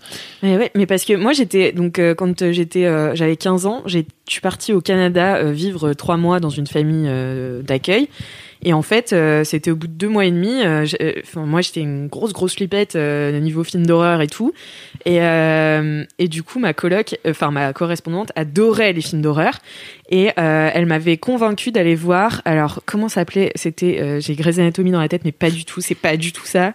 C'est quoi euh, Un film d'horreur avec un film d'horreur avec euh, avec tu sais la caméra en rec là euh, mais pas rec euh, Blair Witch? Paranormal non, Paranormal Paranormal Activity. Activity, putain Grey's Ah oui. Grey's Anatomy, pardon. Petite allitération. ouais je sais pas Et, euh, chercher, ouais. et c'était le 2 à l'époque qui sortait donc euh, Paranormal Activity et moi j'avais fini par dire oui ça faisait vraiment trois semaines qu'elle me bassinait avec ça elle m'avait dit ouais ce sera le dernier truc qu'on fait et tout euh, toutes les deux avant que tu repartes en France et euh, et son beau-père était venu me voir il me fait ah ouais tu vas voir Paranormal Activity mais t'as pas peur je fais bah non pourquoi Si. Il me fait, il me fait non, parce que tu sais qu'il y a un fantôme dans la maison. Je dis quoi Et en fait, donc lui il n'y croyait pas du tout, donc en fait il me vannait vachement là-dessus. Et ma Corrèze a pété les plombs, elle a dit non mais c'est pas possible et tout, tu peux pas lui dire ça alors que je viens de la convaincre et tout machin. Et moi j'étais là, qu'est-ce qui se passe, qu'est-ce qui se passe, qu'est-ce qui se passe? Et en fait elle m'a raconté que euh, des fantômes vivaient chez eux. Et donc je me dis peut-être qu'elle faisait des paralysies du sommeil parce qu'elle me, elle me décrivait vraiment de manière ultra euh, vivace, Mhm. ouais, des têtes, tu vois, qu'elle voyait euh, euh, vraiment au-dessus d'elle, qu'elle entendait des, euh, des, des, des pas dans l'escalier, euh, genre euh, quand le fantôme était énervé, tu vois. Que sa mère aussi, elle avait vu euh, une boule de lumière avec euh, une grand-mère et son enfant. Donc apparemment le fantôme était sympa, c'était une grand-mère. Ah, ça va. Il y en a des bien, Boum, c'est important. qui te, laissait, qui te léchait la main. non mais voilà et même elle m'a montré une photo où elle disait qu'elle l'avait eu en photo et c'est vrai que la photo était assez troublante tu sais elles étaient toutes les deux avec sa meilleure pote et puis t'avais une ombre derrière sa meilleure pote et du coup j'étais là donc tu me dis ça maintenant là et moi j'ai dormi mais le reste du temps donc déjà on n'est pas allé voir Paranormal Activity never et ensuite j'ai dormi le reste du temps dans sa dans sa dans sa chambre parce que moi je ne pouvais pas dormir toute seule et en plus j'ai l'impression que tu deviens parano un petit peu tu vois je me disais mais ça, est-ce que c'est normal et tout? Est-ce Mais- que j'ai pas vu ça Oui, bouger ça. et, euh, T'entends un craquement et t'es là, Ah, le fantôme. Ouais. Les phénomènes de fantômes, à mon avis, sont aussi liés à ce genre euh, de, de, de- d'ultra focalisation. Euh, j'ai assez souvent cité l'exemple d'une expérience qui a été menée par un, un psychologue euh, et euh, magicien. Enfin, il est prestidigitateur anglais qui s'appelle Richard Wiseman. Et ils ont mené une expérience qui était assez marrante. Ils ont mis des gens dans une maison façon le loft, tu vois. Ils ont ils, et ils ont mis des gens en leur disant voilà, vivez votre vie normalement et puis on, on, on étudie vos comment vos contacts sociaux le lendemain et puis ou deux jours après, je sais plus. Et et le, résultat, c'était ben, machin avait trouvé euh, machine sympa, euh, truc et truc avaient échangé leur numéro de téléphone, et tout s'était bien passé. Tu vois, il y avait eu un dîner, ils avaient papoté le soir, ils avaient bu des coups, ils étaient tous allés se coucher, et puis le lendemain, ils avaient passé une bonne soirée. Ils s'entendaient pas forcément avec tout le monde, mais ça allait. Ils ont fait la même expérience dans la même maison, qui n'avait strictement aucune histoire cette maison. Et ils ont dit, bah, écoutez, on fait une expérience sur le paranormal. Il y a eu une série de meurtres euh, atroces dans cette maison, inexpliqués. C'est-à-dire euh, deux familles, euh, sans, je sais plus comment ils avaient formulé le truc, mais c'était du genre, euh, il y a eu un meurtre absolument épouvantable, un père de famille qui a tué tous ses enfants, tu vois, enfin un truc comme ça. On va vous mettre tous dans cette maison et vous allez nous dire si vous percevez quelque chose. Et le lendemain, mais absolument tous les témoignages, c'était ouais, on sent que la maison a un vécu, elle fait un peu peur. La nuit, on entend des espèces de grincements. Mm. J'ai eu l'impression qu'il y avait quelqu'un qui me regardait. euh, J'ai senti un courant d'air glacial. C'est-à-dire que tout le monde avait focalisé sur des petits ouais. détails qui n'avaient absolument aucune importance. Et moi, je m'en rends compte parce que je me fais des flips monstrueux quand j'écris les histoires pour la nuit, pour les, les, les, les nuits rampantes. Non mais putain, l'autre jour, j'étais en train de d'écrire une histoire euh, comme ça de fantôme. euh, j'étais sur mon ordinateur et tout à coup, il y a un truc, qui est- il y a une bouteille en plastique qui est tombée dans la pièce à côté à cause d'un coup de vent. mais j'ai hurlé quoi. Enfin, alors que alors que vraiment, je crois pas aux fantômes. Tu vois, je suis euh, je suis purement euh, je suis vraiment très Cartésien. cartésien et je suis absolument persuadé que le le paranormal peut s'expliquer par, par nos perceptions, etc. Donc je crois pas au paranormal, Mais le, c'est aussi ça qui est, qui est, qui est- pour reprendre le, le- le titre de l'émission, qui est le kiff. C'est-à-dire, c'est que tu euh, tu t'amuses à te faire peur. C'est euh, de, de la même façon que quand tu regardes un film d'horreur, tu sais que la plupart des choses euh, ne sont pas réelles, mais inventer ces histoires aussi est très drôle. Mm, mm. Donc c'est ça ton kiff, c'est inventer. Mon kiff, ouais, c'est de les écrire maintenant. Donc, on en, on- j'essaye de, de trouver toujours un, un juste milieu, c'est-à-dire de trouver ces histoires sur Internet, de trouver quelques-unes qui sont des vrais témoignages. C'est là où on retombe sur le donc euh, l'argument de Mimi où il faut être assez prudent parce que euh, les, les témoignages de fantômes, euh, ils peuvent paraître ridicules, mais euh, souvent il y a des gens extrêmement sincères derrière qui ont vécu ça. Alors tu Oui, et peux ça se voit, bah, on parlait des émissions genre euh, 50 histoires extraordinaires, machin. Ouais, ouais. voilà. Même si les émissions sont un peu Avec racoleuses euh, sur la TNT, bah souvent les gens qui racontent leurs trucs, tu sens que pour eux c'est important et c'est peut-être traumatisant et tout, enfin qu'ils y croient, donc euh, c'est pas, puis, faut pas leur manquer de et puis, respect. il peut quoi. y avoir un vrai trouble psychiatrique Mm. derrière. Et, Ouais. euh, et, euh, et quelquefois, tu vois, quelqu'un qui te raconte qu'il a des visions, qu'il entend des bruits, qu'il voit des fantômes, il- plutôt que de se moquer de lui en disant qu'il est superstitieux, il faut peut-être lui conseiller d'aller voir un médecin. Mais, euh, mais c'est pas, tu vois, c'est pas. euh, Non, mais pour de vrai, On c'est. peut-être aller voir un psy pour tes problèmes de fantômes là. Mais, mais tu Non, vois, mais comme ça, de- ça élimine j'essaye de le dire, l'option, euh, euh, oui, mais- J'essaye de le dire sérieusement sans rigoler. C'est-à-dire que ça aussi, c'est le regard qu'on a en tant que société, tu vois, sur, le- sur les maladies mentales. C'est-à-dire qu'on considère qu'avoir un gros bouton sur la gueule, bon, bah, c'est rien, tu mets de la pommade et tout. Mais, je veux dire, entendre des voix, c'est pas forcément plus grave qu'avoir un bouton sur la Alors gueule. fait, ça Tu sais, ça peut être juste un truc de fatigue, ça peut être juste un truc Mm. d'hormones, ça peut être, ça peut être un milliard de trucs, et peut-être que si tu vas voir un médecin cinq minutes, il va te dire ça c'est rien, te donner un médoc et ça va aller mieux.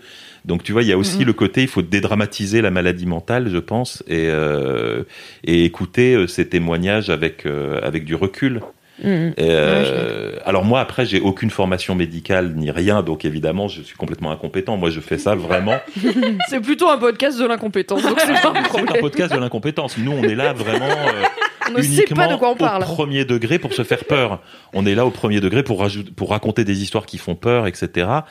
Mais, euh, mais le, le, le, phé- le phénomène paranormal en lui-même est très intéressant pour ça. Mm. C'est, c'est, il, il révèle beaucoup de choses sur nous, sur, euh, sur comment justement on perçoit la folie. Comme tu dis, la plupart des, des, des histoires, c'est un fou rentre chez toi et il veut forcément te tuer. Mm. Alors qu'on sait, les chiffres à l'appui, que les fous sont plutôt des victimes, euh, souvent, Ouais. enfin les fous entre guillemets, hein, euh, sont souvent plus victimes de violences que, que, que acteurs dans les violences. Mm.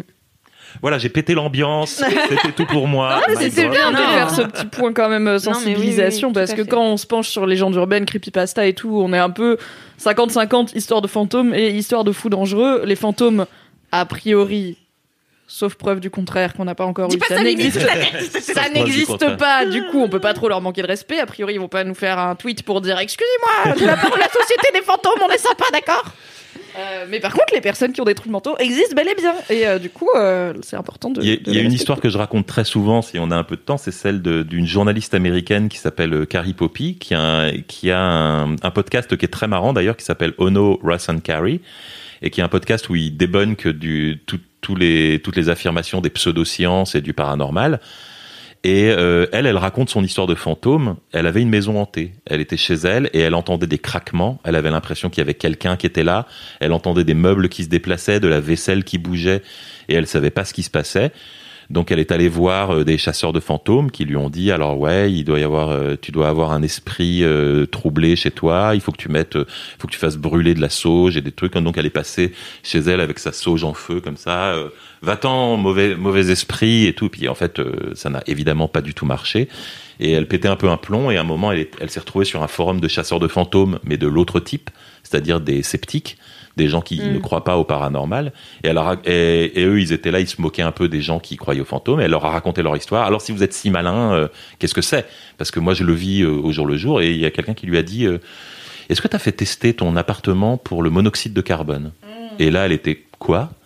Il dit parce que tout ce que tu décris, en fait, c'est texto euh, les hallucinations auditives, la sensation d'oppression, les insomnies, les maux de tête. C'est texto des symptômes de l'empoisonnement au mo- monoxyde de carbone Oh. et ça peut être dangereux. Donc, euh, fais venir un spécialiste. Elle a fait venir un spécialiste dans son appartement et elle avait effectivement des fuites de monoxyde de carbone. Alors, je sais pas d'où ça vient ces fuites, probablement d'un vieux chauffage défectueux. Et elle a fait réparer ça et elle avait plus de fantômes. Et donc, Wow. euh, donc voilà. Alors j'avais raconté cette histoire la nuit originale et des gens m'avaient répondu super. Maintenant j'ai peur des fantômes et du monoxyde de carbone.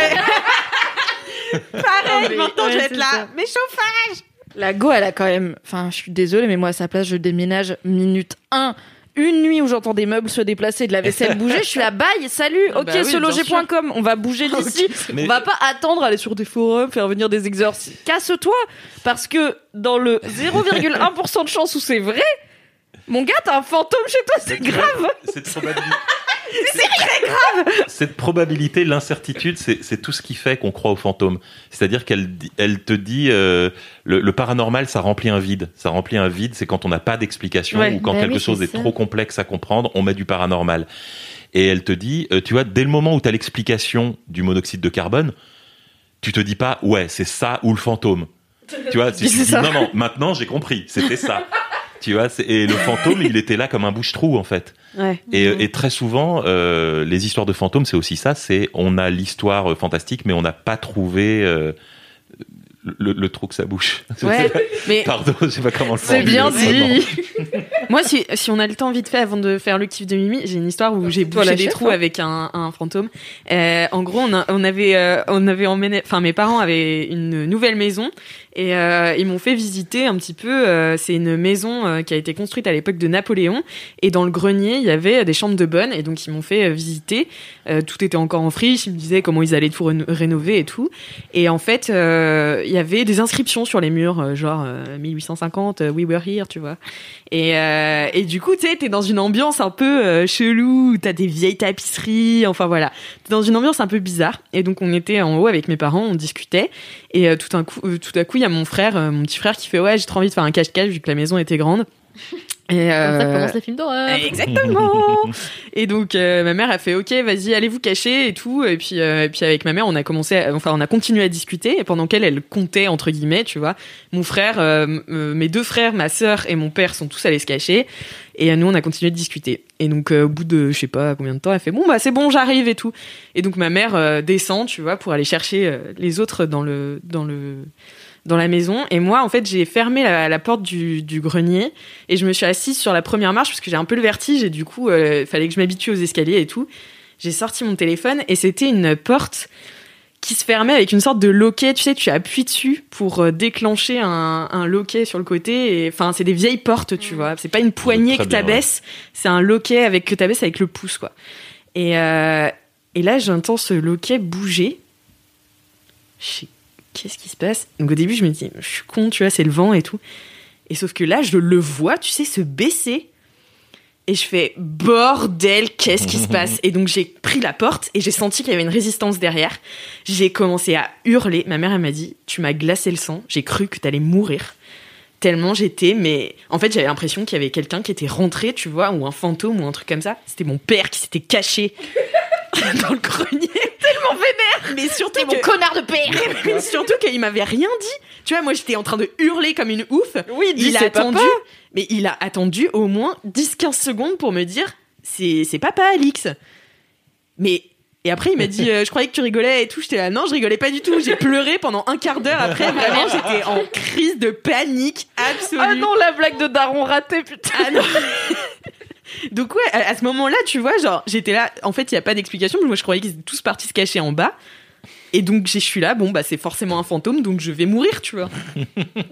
Oui, c'est QFD, quoi. Elles sont légion, les histoires où on lit dans le journal encore quelqu'un tué par euh, une raison mystérieuse, ouais. probablement un fantôme. Probablement ça. Je veux dire, statistiquement, si on compte autour de nous euh, le nombre de morts imputables à des, fautes- à des fantômes par an, je pense qu'on peut être, euh, on peut se dire ouais, ça va, c'est safe en fait. Oui. Ouais. Faut mieux avoir un, un fantôme que, je sais pas, Du monoxyde de carbone. du monoxyde de carbone, tout à fait. C'est ça. Bah merci beaucoup en tout cas pour ce Je kiff. t'en prie, C'était très bien. long. Je vais. Bah non, mais- très bien. Mimi, parle-nous de. Tu sais quoi Oui. vas-y Mimi. Du coup, moi, mon kiff euh, vient d'une creepypasta à la base, mais c'est devenu beaucoup plus. Euh, ça s'appelle la Fondation SCP. Et c'est un. Alors, je vais lire la page Wikipédia, je vais lire la description Wikipédia. C'est pas parce que j'ai pas bossé, c'est parce que c'est vraiment très dur à décrire et je trouve que c'est à peu près compréhensible. La Fondation SCP est un site d'écriture collaborative qui relate les agissements de la Fondation SCP, une organisation fictive chargée de confiner et de cacher l'existence de toute entité, lieu, objet ou phénomène se révélant contraire aux lois de, la nature, qui sont appelées SCP. Ce sigle renvoie au concept de procédure de confinement spécial, Special Containment Procedure en anglais, ainsi qu'à la devise de l'organisation, sécuriser, contenir, protéger. Après la suite, c'est un peu, il y a des mots compliqués comme intradiégétique, donc je vais pas vous l'infliger, je ne suis pas Karim Debache. Donc en gros, à la base, c'était sur 4chan, qui est un énorme forum euh, discutable euh, des internets, où il se passe énormément de choses, pas toujours euh, cool, mais aussi énormément de trucs très créatifs. Sur 4chan, quelqu'un a posté la première SCP, je crois que c'était en 2008.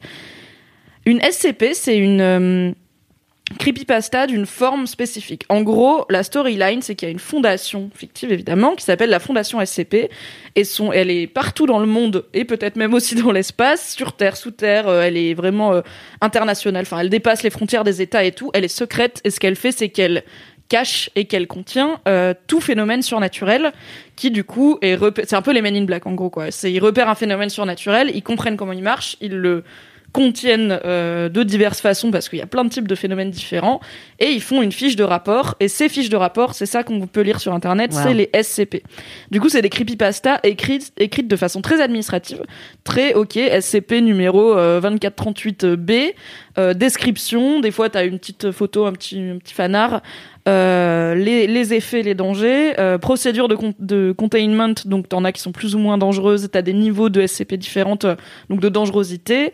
Et ce qui est aussi très intéressant, c'est que un peu comme les fichiers militaires euh, déclassifiés, t'as des parties qui sont censurées. Donc tu vas avoir des parties qui sont soit surlignées en noir, soit il y a marqué redacted ou euh, enlevé- enfin retiré quoi. Et du coup, ça fait énormément marcher ton imagination parce que tu vas avoir genre l'ASCP. Euh, euh, il y a eu une brèche de confinement le caché euh, dans la province de caché Euh, les conséquences ont été cachées cachées cachées et du coup bah tout ce que ton cerveau il fait c'est d'essayer de remplir ces trous là et euh, c'est vachement bien enfin c'est un exercice mental qui est hyper intéressant. Et le, le problème, entre guillemets, avec les SCP, c'est que c'est énorme. À la base, c'est un mec qui en a posté une sur 4chan, donc dans ce format un petit peu, voilà, carte administrative, et ça a inspiré un milliard de gens. Donc je sais plus, Wikipédia le dit, mais c'est présent en je sais pas combien de langues. Ok. Euh, il existe une branche française, espagnole, polonaise, allemande, russe, thaïlandaise, chinoise, japonaise, coréenne, italienne, ukrainienne, portugaise, tchèque et une branche Wow. internationale destinée à traduire les récits des ramifications précédentes en anglais. Donc à la base c'est un truc en anglais et ça s'est répandu dans tous ces pays-là. Il y a euh, SCP la fondation SCP en français qui est passionnante à lire et c'est toujours cool parce que Très active, hein, je crois, en plus. Ouais, traite vraiment énormément de pages Ouais. et vraiment ça mais c'est en fait, c'est le seul problème, c'est que c'est beaucoup trop énorme pour pouvoir en faire le tour, c'est pire que lire le dictionnaire, on est dans un phénomène de terrier du lapin comme euh, l'algorithme YouTube qui te fait aller de vidéo en vidéo ou les pages Wikipédia où tu finis par avoir 48 onglets ouverts et t'es là Mm. je voulais juste euh, la définition euh, Le vortex. du vampire euh, basse pitch donc je ne comprends pas comment j'en suis arrivée là. Et Euh, c'est on dit hyper pas pitch, euh, hein, on, on dit euh, SCP-847. hein. Il a été contenu. il a été contenu dans une fanfiction qu'il ne faut jamais lire Il sous est, dans peine une de le voir sortir. il est dans une petite cellule avec toutes les tartines de Nutella qu'il peut manger. Pas très gourmand, je pense pas. Et ce qui est vachement bien, c'est que quand on parle de phénomènes surnaturels, on n'est pas sur des choses très classiques. Voilà, il y a pas, il y a pas vraiment de vampires ou, de- enfin, il y en a peut-être, mais la plupart des SCP sont très originales et sont plutôt autour de formes de l'étrangeté. C'est pas forcément dangereux, mais ça va être par exemple une lampe qui clignote trois fois quand on la regarde. Et ça fait un bruit. Et on sait pas pourquoi. Et du coup, on va la contenir parce qu'on sait pas ce qui provoque ça. Ou une lampe qui est allumée alors qu'elle est pas branchée, tu vois. Bah, ça, ça va suffire à être une SCP. Comme Zoltar. Parce que c'est sur oui comme Zoltar parce que c'est surnaturel. Donc Zoltar c'est dans Big un film Oui. euh, c'est une machine. euh, Merci, tu peux pas t'empêcher de faire le contexte. Non mais parce qu'en plus j'ai vu Big pour la première fois il y a deux mois donc j'aurais C'est pas eu pas cette ref avant. Bah écoute on a on raté de des pans de la culture voilà c'est la vie. Euh, je n'avais pas joué au Caps et je n'avais pas vu Big. Donc bref c'est une machine de fête foraine qui fonctionne et qui est magique alors qu'elle n'est pas branchée. Et, euh, et du coup, tu as un milliard de SCP différentes euh, qui peuvent, euh, en fait, qui font marcher ton imagination. Il y a Wikipédia, on liste quelques-unes qui montrent un peu à quel point c'est diversifié. C'est classé par dangerosité, par type, si c'est des objets, si c'est des créatures, si c'est des menaces pour l'humanité ou si c'est des simples Menace faits. pour l'humanité, carrément. Il y a Des fois, c'est des pièces, le les- coronavirus. Il y a- il y a- Ouais, lui, il n'a pas été contenu. Il y a une catégorie à part pour les objets dont on sait qu'ils sont surnaturels, mais on sait pas vraiment s'ils sont dangereux ou pas. Enfin, il y a plein de trucs. Oui, genre, voilà, tu on- peux signaler une SCP en mode Ouais, ouais. excusez-moi. N'importe qui peut ouais. écrire et soumettre une SCP, ce qui explique qu'il y en ait autant, parce que si c'était une seule Ah, personne, ce serait ok. beaucoup. Il y, a, il y a un filtre de, comme un peu comme Wikipédia ou de, de relecteur qui vérifie que c'est que ça rentre dans le cadre de l'univers. Ce qui fait que la qualité se maintient, quoi. Tu vas pas avoir euh, 12 000 SCP qui sont euh, hyper mal écrites et hyper Voilà. mal décrites parce que euh, bah il y a beaucoup de bénévoles qui travaillent à garder la, la qualité du site. Donc, euh, quelques exemples de SCP euh, confinés listés sur Wikipédia. SCP-055 est quelque chose qui provoque chez la personne qui l'observe l'oubli de ses caractéristiques, le rendant impossible à décrire, bien qu'il soit possible de dire ce qu'il n'est pas. Donc c'est quelque chose qu'on ne peut pas décrire à part en disant ce n'est pas un canapé, ce n'est pas une lampe. C'est très ouais, c'est très Lovecraft dans l'idée. C'est indescriptible parce que la caractéristique de l'objet, c'est que tu oublies immédiatement tout ce qui le concerne, donc tu ne peux que le décrire par ce qu'il n'est pas et en faisant le vide autour. Euh... Ah, celui-là, celle-là, elle fait bader. SCP-087, une cage d'escalier qui semble descendre indéfiniment. L'escalier est habité par SCP-087-1, qui est décrit comme un visage dépourvu de bouche, pupille et narines. Donc, on a un escalier qui descend sans fin, très noir. Là, il y a une illustration dans lequel vit un visage sans yeux, ni pupille, ni narines. celle-là m'a particulièrement terrifié parce que c'était un rêve récurrent que je faisais quand j'étais petit. C'est pas vrai. L'escalier sans fin, comme ça, avec, euh, avec des espèces de personnages indiscernables euh, dedans. Donc j'ai vraiment eu le rêve de cette ESCP quand j'étais gamin, plein de fois. Mais en fait, je comprends pas. Oh, c'est des trucs que les gens ils inventent ou c'est Ouais, des vrais C'est trucs des trucs? que c'est pas vrai. des trucs qu'ils inventent. Sauf si tu décides de croire que c'est vrai, Alors mais non, c'est que que des c'est trucs que les gens inventent. Peut-être que c'est des témoignages et qu'on le sait pas. C'est ça, c'est ça tout le truc, c'est que c'est, euh, c'est, tu sais pas ce qui est inventé ou pas. Bon, la plupart sont quand même ont quand même une dimension poétique, euh, marrante, qui fait que tu comprends que c'est inventé. Quoi. ok. SCP-426 est un grippin auquel on ne peut faire référence qu'en s'exprimant à la première personne. Donc on ne peut parler de ce grippin qu'en disant je suis ce grippin. voilà, c'est con, c'est, ce- c'est le seul truc qu'il fait. Il grille du pain, c'est tout. badant. C'est très bizarre, mais il y en ça me a fait des marrer très que ce soit cette euh, SCP là qui te fasse le plus réagir. L'escalier sans fin, ouais, ça va. Le grippin, wow, wow, je suis pas un grippin. Surréaliste, mais sympathique. Et il y en a qui sont qui, qui créent vraiment un lore. Par exemple, du coup, SCP-1171 est une maison dont les fenêtres sont toujours couvertes de buée. Écrire sur la vitre rend possible la communication avec une entité extradimensionnelle utilisant les fenêtres couvertes de buée de la même façon. Donc en gros, t'écris dessus et l'entité te répond. Et c'est la seule façon d'échanger avec cette entité, c'est par les vitres couvertes de buée de cette maison. Cette entité montre une hostilité prononcée à l'égard des humains, mais ignore que les membres du personnel de la fondation sont précisément des humains. Donc en gros, elle discute d'à quel point elle déteste des humains sans savoir qu'elle discute avec des humains, et du coup, tant qu'on lui dit pas, ça va, on est tranquille. tant qu'elle apprend pas, donc il faut la contenir pour que personne aille lui dire salut, c'est des humains, mais après, elle fait sa vie. Et c'est que quelques exemples, il y en a énormément qui sont pas tous dangereux, qui sont parfois absurdes, qui sont parfois des petits trucs un peu parodiques, pastiches euh, de vrais trucs ou de l'actualité. Et t'en as après, ça reste à la base une creepypasta, donc il y a cette idée d'étrangeté, d'inquiétant au moins. La plupart, t'es un peu genre pas hyper à l'aise, et après il y en a qui sont vraiment full horreur, euh, full gros monstre ou bah l'escalier là Mmh. de l'enfer. Si je peux me permettre la publicité, enfin je pense que tu allais le citer, mais il y a eu une excellente vidéo qui vient de sortir du vidéaste euh, Alt 236 qui a fait une présentation de une heure comme ça de la fondation SCP et sa vidéo est merveilleusement euh, illustrée avec tous les fanarts qu'ont fait en plus les internautes euh, parce que beaucoup ça, ça a motivé beaucoup de, créateurs euh, de dessins et de photomontages qui se sont amusés à illustrer la plupart des SCP. Donc il y a en plus un univers graphique absolument foisonnant autour, de, autour du site. Donc euh, allez voir la vidéo de Alt 236, elle est absolument incroyable. Elle sera dans les liens de ce podcast. Mm. Et elle réussit l'exploit d'être pédagogique et accessible pour résumer un truc qui est aussi complexe et qui est aussi euh, absurde euh, à, résumer quoi. Donc après elle fait une heure mais parce qu'elle fait vraiment le tour du sujet et qu'elle en liste pas mal avec des illustrations, l'histoire est bien racontée. Enfin Al 236 il est spécialisé dans tout ce qui est étrange, horreur, euh, univers imaginaire. Bah on parlait de Lovecraft un peu, Lovecraft, euh, Edgar Poe tout ça. Donc c'était vraiment et en fait lui-même dit que il a mis longtemps à faire cette vidéo alors que tout le monde lui disait il faut que tu fasses une enfin il faut que tu te penches sur la fondation SCP c'est tellement ta cam ça va te plaire parce que juste t'arrives sur le site tu vas avoir une entrée et t'as genre 9999 SCP à lire et c'est que une partie du site, tu vois. Donc il était là, mais je je ne peux pas faire une vidéo là-dessus parce que pour être honnête avec mon public, il faudrait bien que j'ai tout que j'ai tout Ouais, lu, mais bah je ne ouais. peux pas tout lire. Je n'ai pas assez d'une vie. Donc il y a ce côté très impressionnant un peu de, on sait pas par quel bout prendre. Euh, moi, Marocco, c'est si vous allez sur le site de la Fondation SCP France euh, ou sur le site anglophone d'ailleurs, ou si vous parlez une autre langue, genre le le polonais, bah, allez sur, euh. Fondation SCP Pologne. Euh, tu peux soit trier, enfin tu peux soit euh, en général aléatoirement. Donc le site va t'emmener sur des SCP aléatoirement, ce qui peut être cool pour en découvrir d'autres, un peu comme Wikipédia qui fait Mm. ça aussi. Euh, sinon tu peux voir les mieux notés parce qu'il y a aussi un système de classement où les plus lus, je sais plus comment c'est, où là tu vas être à peu près sûr de tomber sur des trucs euh, bien écrits, intrigants, euh, qui piquent bien le cerveau. C'est souvent celles qui font un peu peur aussi parce que les gens aiment bien se faire peur, surtout en cette période. Donc euh, voilà, c'est possible d'aborder. Enfin, il y a quand même deux trois outils qui permettent d'aborder la masse de SCP avec des points d'entrée un petit peu, euh, un petit peu facilités. Cette vidéo est très très bien comme point d'entrée. Euh, je vous conseille de faire ça un jour où vous devez pas vous, le, vous lever le lendemain matin. Vous faites ça le soir, vous regardez la vidéo d'L236. En plus là, la nuit tombe tôt, donc il fera bien bien nuit. Ensuite, vous allez sur le site de la, SCP de la fondation SCP et passez-y la nuit. C'est très bye. facile. Et c'est un, un vrai faire lapin. Ce week-end. Et je disais dans le précédent épisode que j'adore Internet pour ce que Internet arrive à générer comme euh, comme lien entre les gens et aussi comme initiative créative. Et ça, c'est un excellent exemple de parce que le mec qui l'a posté sur 4chan a priori n'avait pas du tout l'intention que ça devienne un truc. Il l'a juste posté en mode j'ai écrit ça, j'ai essayé de faire une creepypasta avec un format un peu différent quoi. Et ça a inspiré, enfin le fait d'avoir ce côté euh, très administratif euh, et Mm. très pragmatique, ça a inspiré plein de gens. Et on sait même pas, enfin a priori, je, je pense que le mec est au courant, mais tu vois. Si, si, euh, ouais, je crois qu'il continue plus ou moins à, à- à- pas à diriger, mais un, un petit peu superviser. Ah ok super. Il semble. Je suis plus, je suis plus sûr. Mais euh, oui, là, on a vraiment un exemple de ce que Internet peut produire de meilleur, en fait. Et c'est c'est tellement rare. C'est-à-dire que Oui.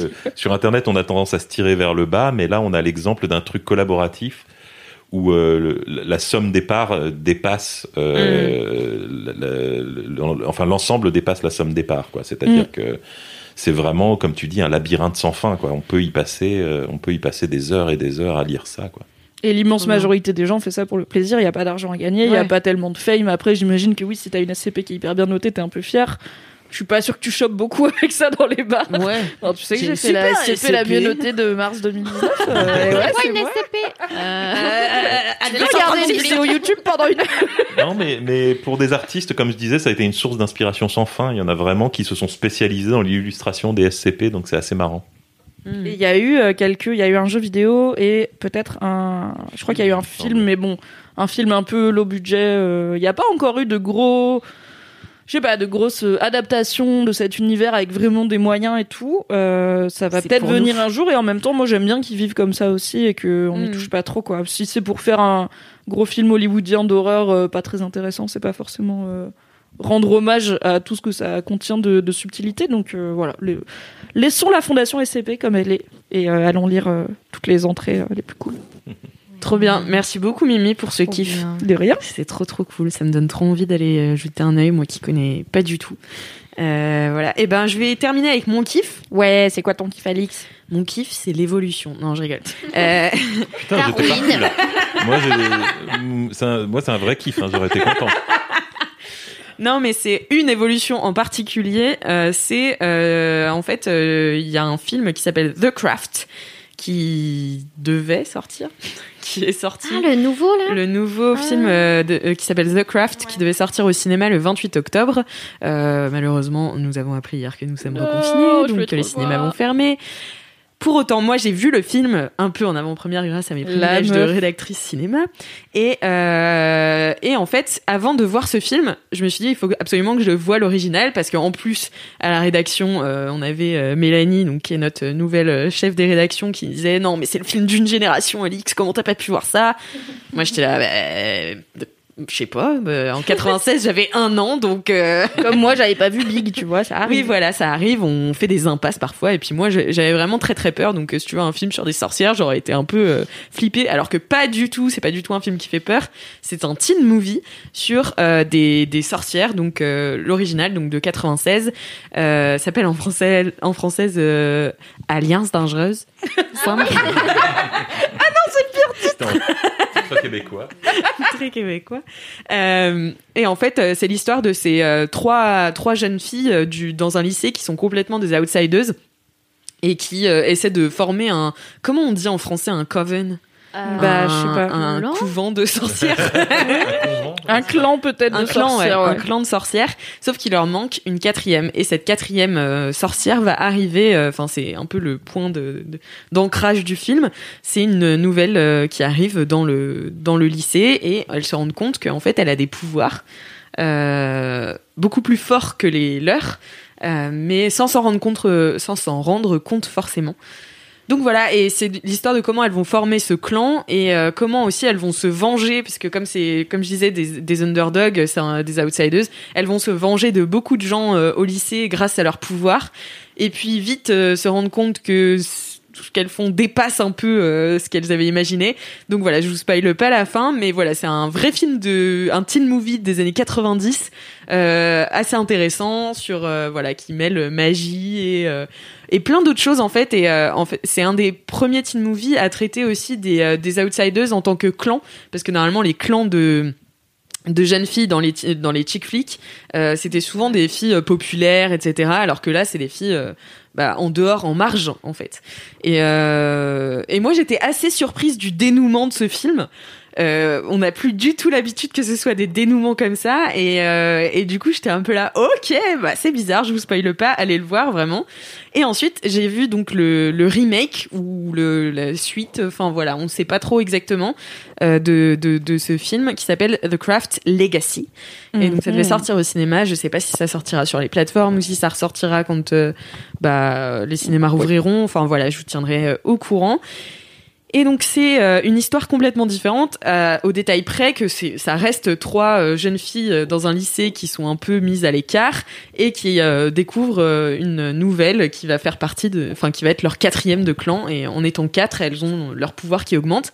Et là, elles n'utilisent plus leur pouvoir pour se venger des autres élèves de leur lycée, mais pour les rendre meilleurs. Et alors là, je me suis dit, mais c'est du génie, tu vois. C'est vraiment l'évolution pour moi du teen movie, où en fait, elles, elles rendent un mec woke. Et c'est vraiment... Avec leur pouvoir, tu vois. Je m'imagine avec un chaudron. Ah non, Il c'est ça. devient féministe et antiraciste. C'est exactement ça, j'aurais mon chez lui. C'est Elles génial. prennent des trucs, et elles le rendent woke. Et du coup, en fait, je trouvais ça hyper euh, cool et euh, je trouvais que ça envoyait un message euh, ultra positif aux jeunes filles d'aujourd'hui parce que quand je vois le film de 96, bon, je vous spoiler un peu, euh, ça se finit pas dans la plus grande des sororités, ce film. Euh, ça se finit même très très mal pour euh, la, la sororité, tu vois, donc mal à mon mal pour mes sœurs. Et ok, Vita. Et alors que là, tu vois, elles sont vraiment ultra soudées et, et en fait, elles font de, de- du woke le nouveau sexy. En fait, euh, dans, le, dans le premier The Craft, la fille, elle se venge d'un gars qui l'a rejeté. Alors que là, ce gars-là, c'est un con, et elles disent, eh ben, on va le rendre woke. Et du coup, elles tombent toutes amoureuses du même gars, tu vois. Et, enfin, bon, bref. Et après, forcément, les, les pouvoirs les dépassent comme d'habitude, tu vois. Et, euh, mais sauf que c'est ultra, euh, je sais pas, c'est ultra bienveillant. euh, jamais elles vont se faire des horreurs, jamais elles attaquent d'autres filles, jamais, enfin, ou, ou très gentiment, tu vois. Et j'ai trouvé que c'était une belle évolution du teen movie et, euh, et aussi ça prend vraiment la la phase de l'adolescence. euh, Enfin, ça fait une métaphore de de l'adolescence par la sorcellerie. Et donc, euh, t'as notamment une scène où euh, c'est une des premières scènes où elle saigne abondamment bah, de ses règles, tu vois. Et c'est hyper bien montré dans le film. Et t'as les meufs qui vont la soutenir tout de suite. Il y a pas de tabou.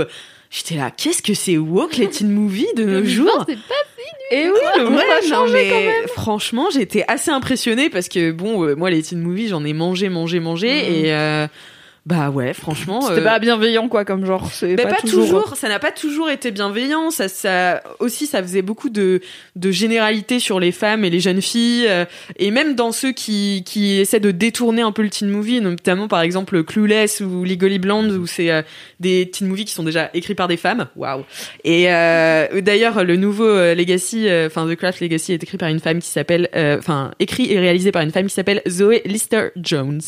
Et euh, et euh, ouais, même bref, euh, euh, même euh, Legally Blonde ou, Blonde ou, euh, ou Clueless, ça reprend quand même des, des, des généralités pour un petit peu les, les faire dévier, mais ça reste des meufs qui sont euh, un peu écervelées parfois et euh, qui sont pas des beaucoup le rose. c'est ça, mode. tu vois. Et en fait, euh, je me dis, en regardant The Craft Legacy, tu peux t'y retrouver. Déjà, il y a une personne, enfin, une des, des quatre qui est euh, une femme transgenre. Enfin, t'as euh, t'as des, des représentations ethniques variées, tu vois. Je suis là, ça fait Enfin. plaisir, tu vois. Et c'est très américain, mais très très féminisme intersectionnel et tout. Et mais ça fait trop du bien, quoi. Voilà, c'était mon kiff. euh, Trop cool. Que je vous encourage à regarder peut-être un jour. Bah, c'est bien parce si, que si un si jour il on sort, peut. mais en ouais. si attendant, jour on peut voir sort. le premier. Voilà, Moi, j'ai- on j'ai peut quand même, euh, le vieux. Je l'ai pas revu depuis les années 90, hein, j'avoue, mais euh, je me souviens du premier euh, The Craft qui était pas mal. Ouais. Enfin, dans mon souvenir, je, je, je dis ça maintenant, purée, l'énorme risque, si ça se trouve, c'est un navet sans fin. Ah non, mais c'est Ouais, non mais si, c'est pyjama party, je pense que Mais le charme, se- le ouais, charme est toujours là. que pour la nostalgie, ça doit se revoir. Oui, oui, Ouais. et ça se revoit facilement. Enfin, tu vois, t'as les effets spéciaux qui ont un peu vieilli, mais c'est un peu le charme du, enfin, du vieux film, euh, pas d'horreur du coup, parce que ça fait pas peur, mais c'est dans ce- Ouais. toute cette ambiance un peu sorcellerie. C'est vraiment un bon film d'automne, tu vois. Il y a juste la fin où t'es là, oh, ça se ferait plus aujourd'hui. Enfin, vraiment euh, dans les dans les dans les teen movies qui sont des, des formats hyper industriels, euh, hyper dirigés pour le- sur leur cible, etc., qui sont faits pour les les, les jeunes filles ou les jeunes adolescents. Euh, tu referais plus ça aujourd'hui parce qu'en fait tout le monde serait là arrêtez s'il vous plaît ne faites plus ça fraté donc voilà euh, eh bien écoutez c'est la fin de ce LMK spécial Halloween. Merci trop bien. vraiment d'être euh, Merci d'avoir à participé euh, à ce laisse-moi flipper. Mhm. euh, c'était c'était très cool je pense de faire un, un truc un peu événementiel pour Halloween. Et puis bah comme on est de nouveau confiné bah ça vous fait deux fois plus de LMK Yes. à écouter. Et ça ça fait plaisir. En attendant vous pouvez toujours laisser vos commentaires sur Apple Podcast en listant 5 étoiles et euh, vous pouvez m'envoyer vos jingles, vos dédicaces à laisse-moi kiffer at mademoiselle.com et en attendant la semaine prochaine, touchez-vous bien le kikif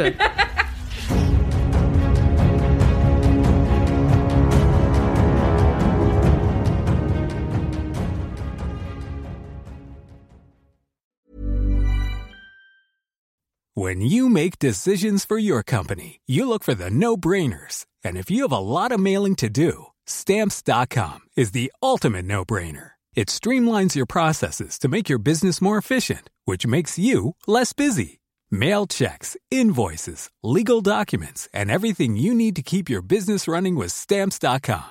Seamlessly connect with every major marketplace and shopping cart. Schedule package pickups and see your cheapest and fastest shipping options from different carriers with rates up to 89% off USPS and UPS rates. And with the stamps.com mobile app, you can take care of mailing and shipping wherever you are. Make the same no-brainer decision as over 1 million other businesses with stamps.com. Sign up with code program for a 4-week trial plus free postage and a free digital scale. No long-term commitments or contracts. That's stamps.com. Code program.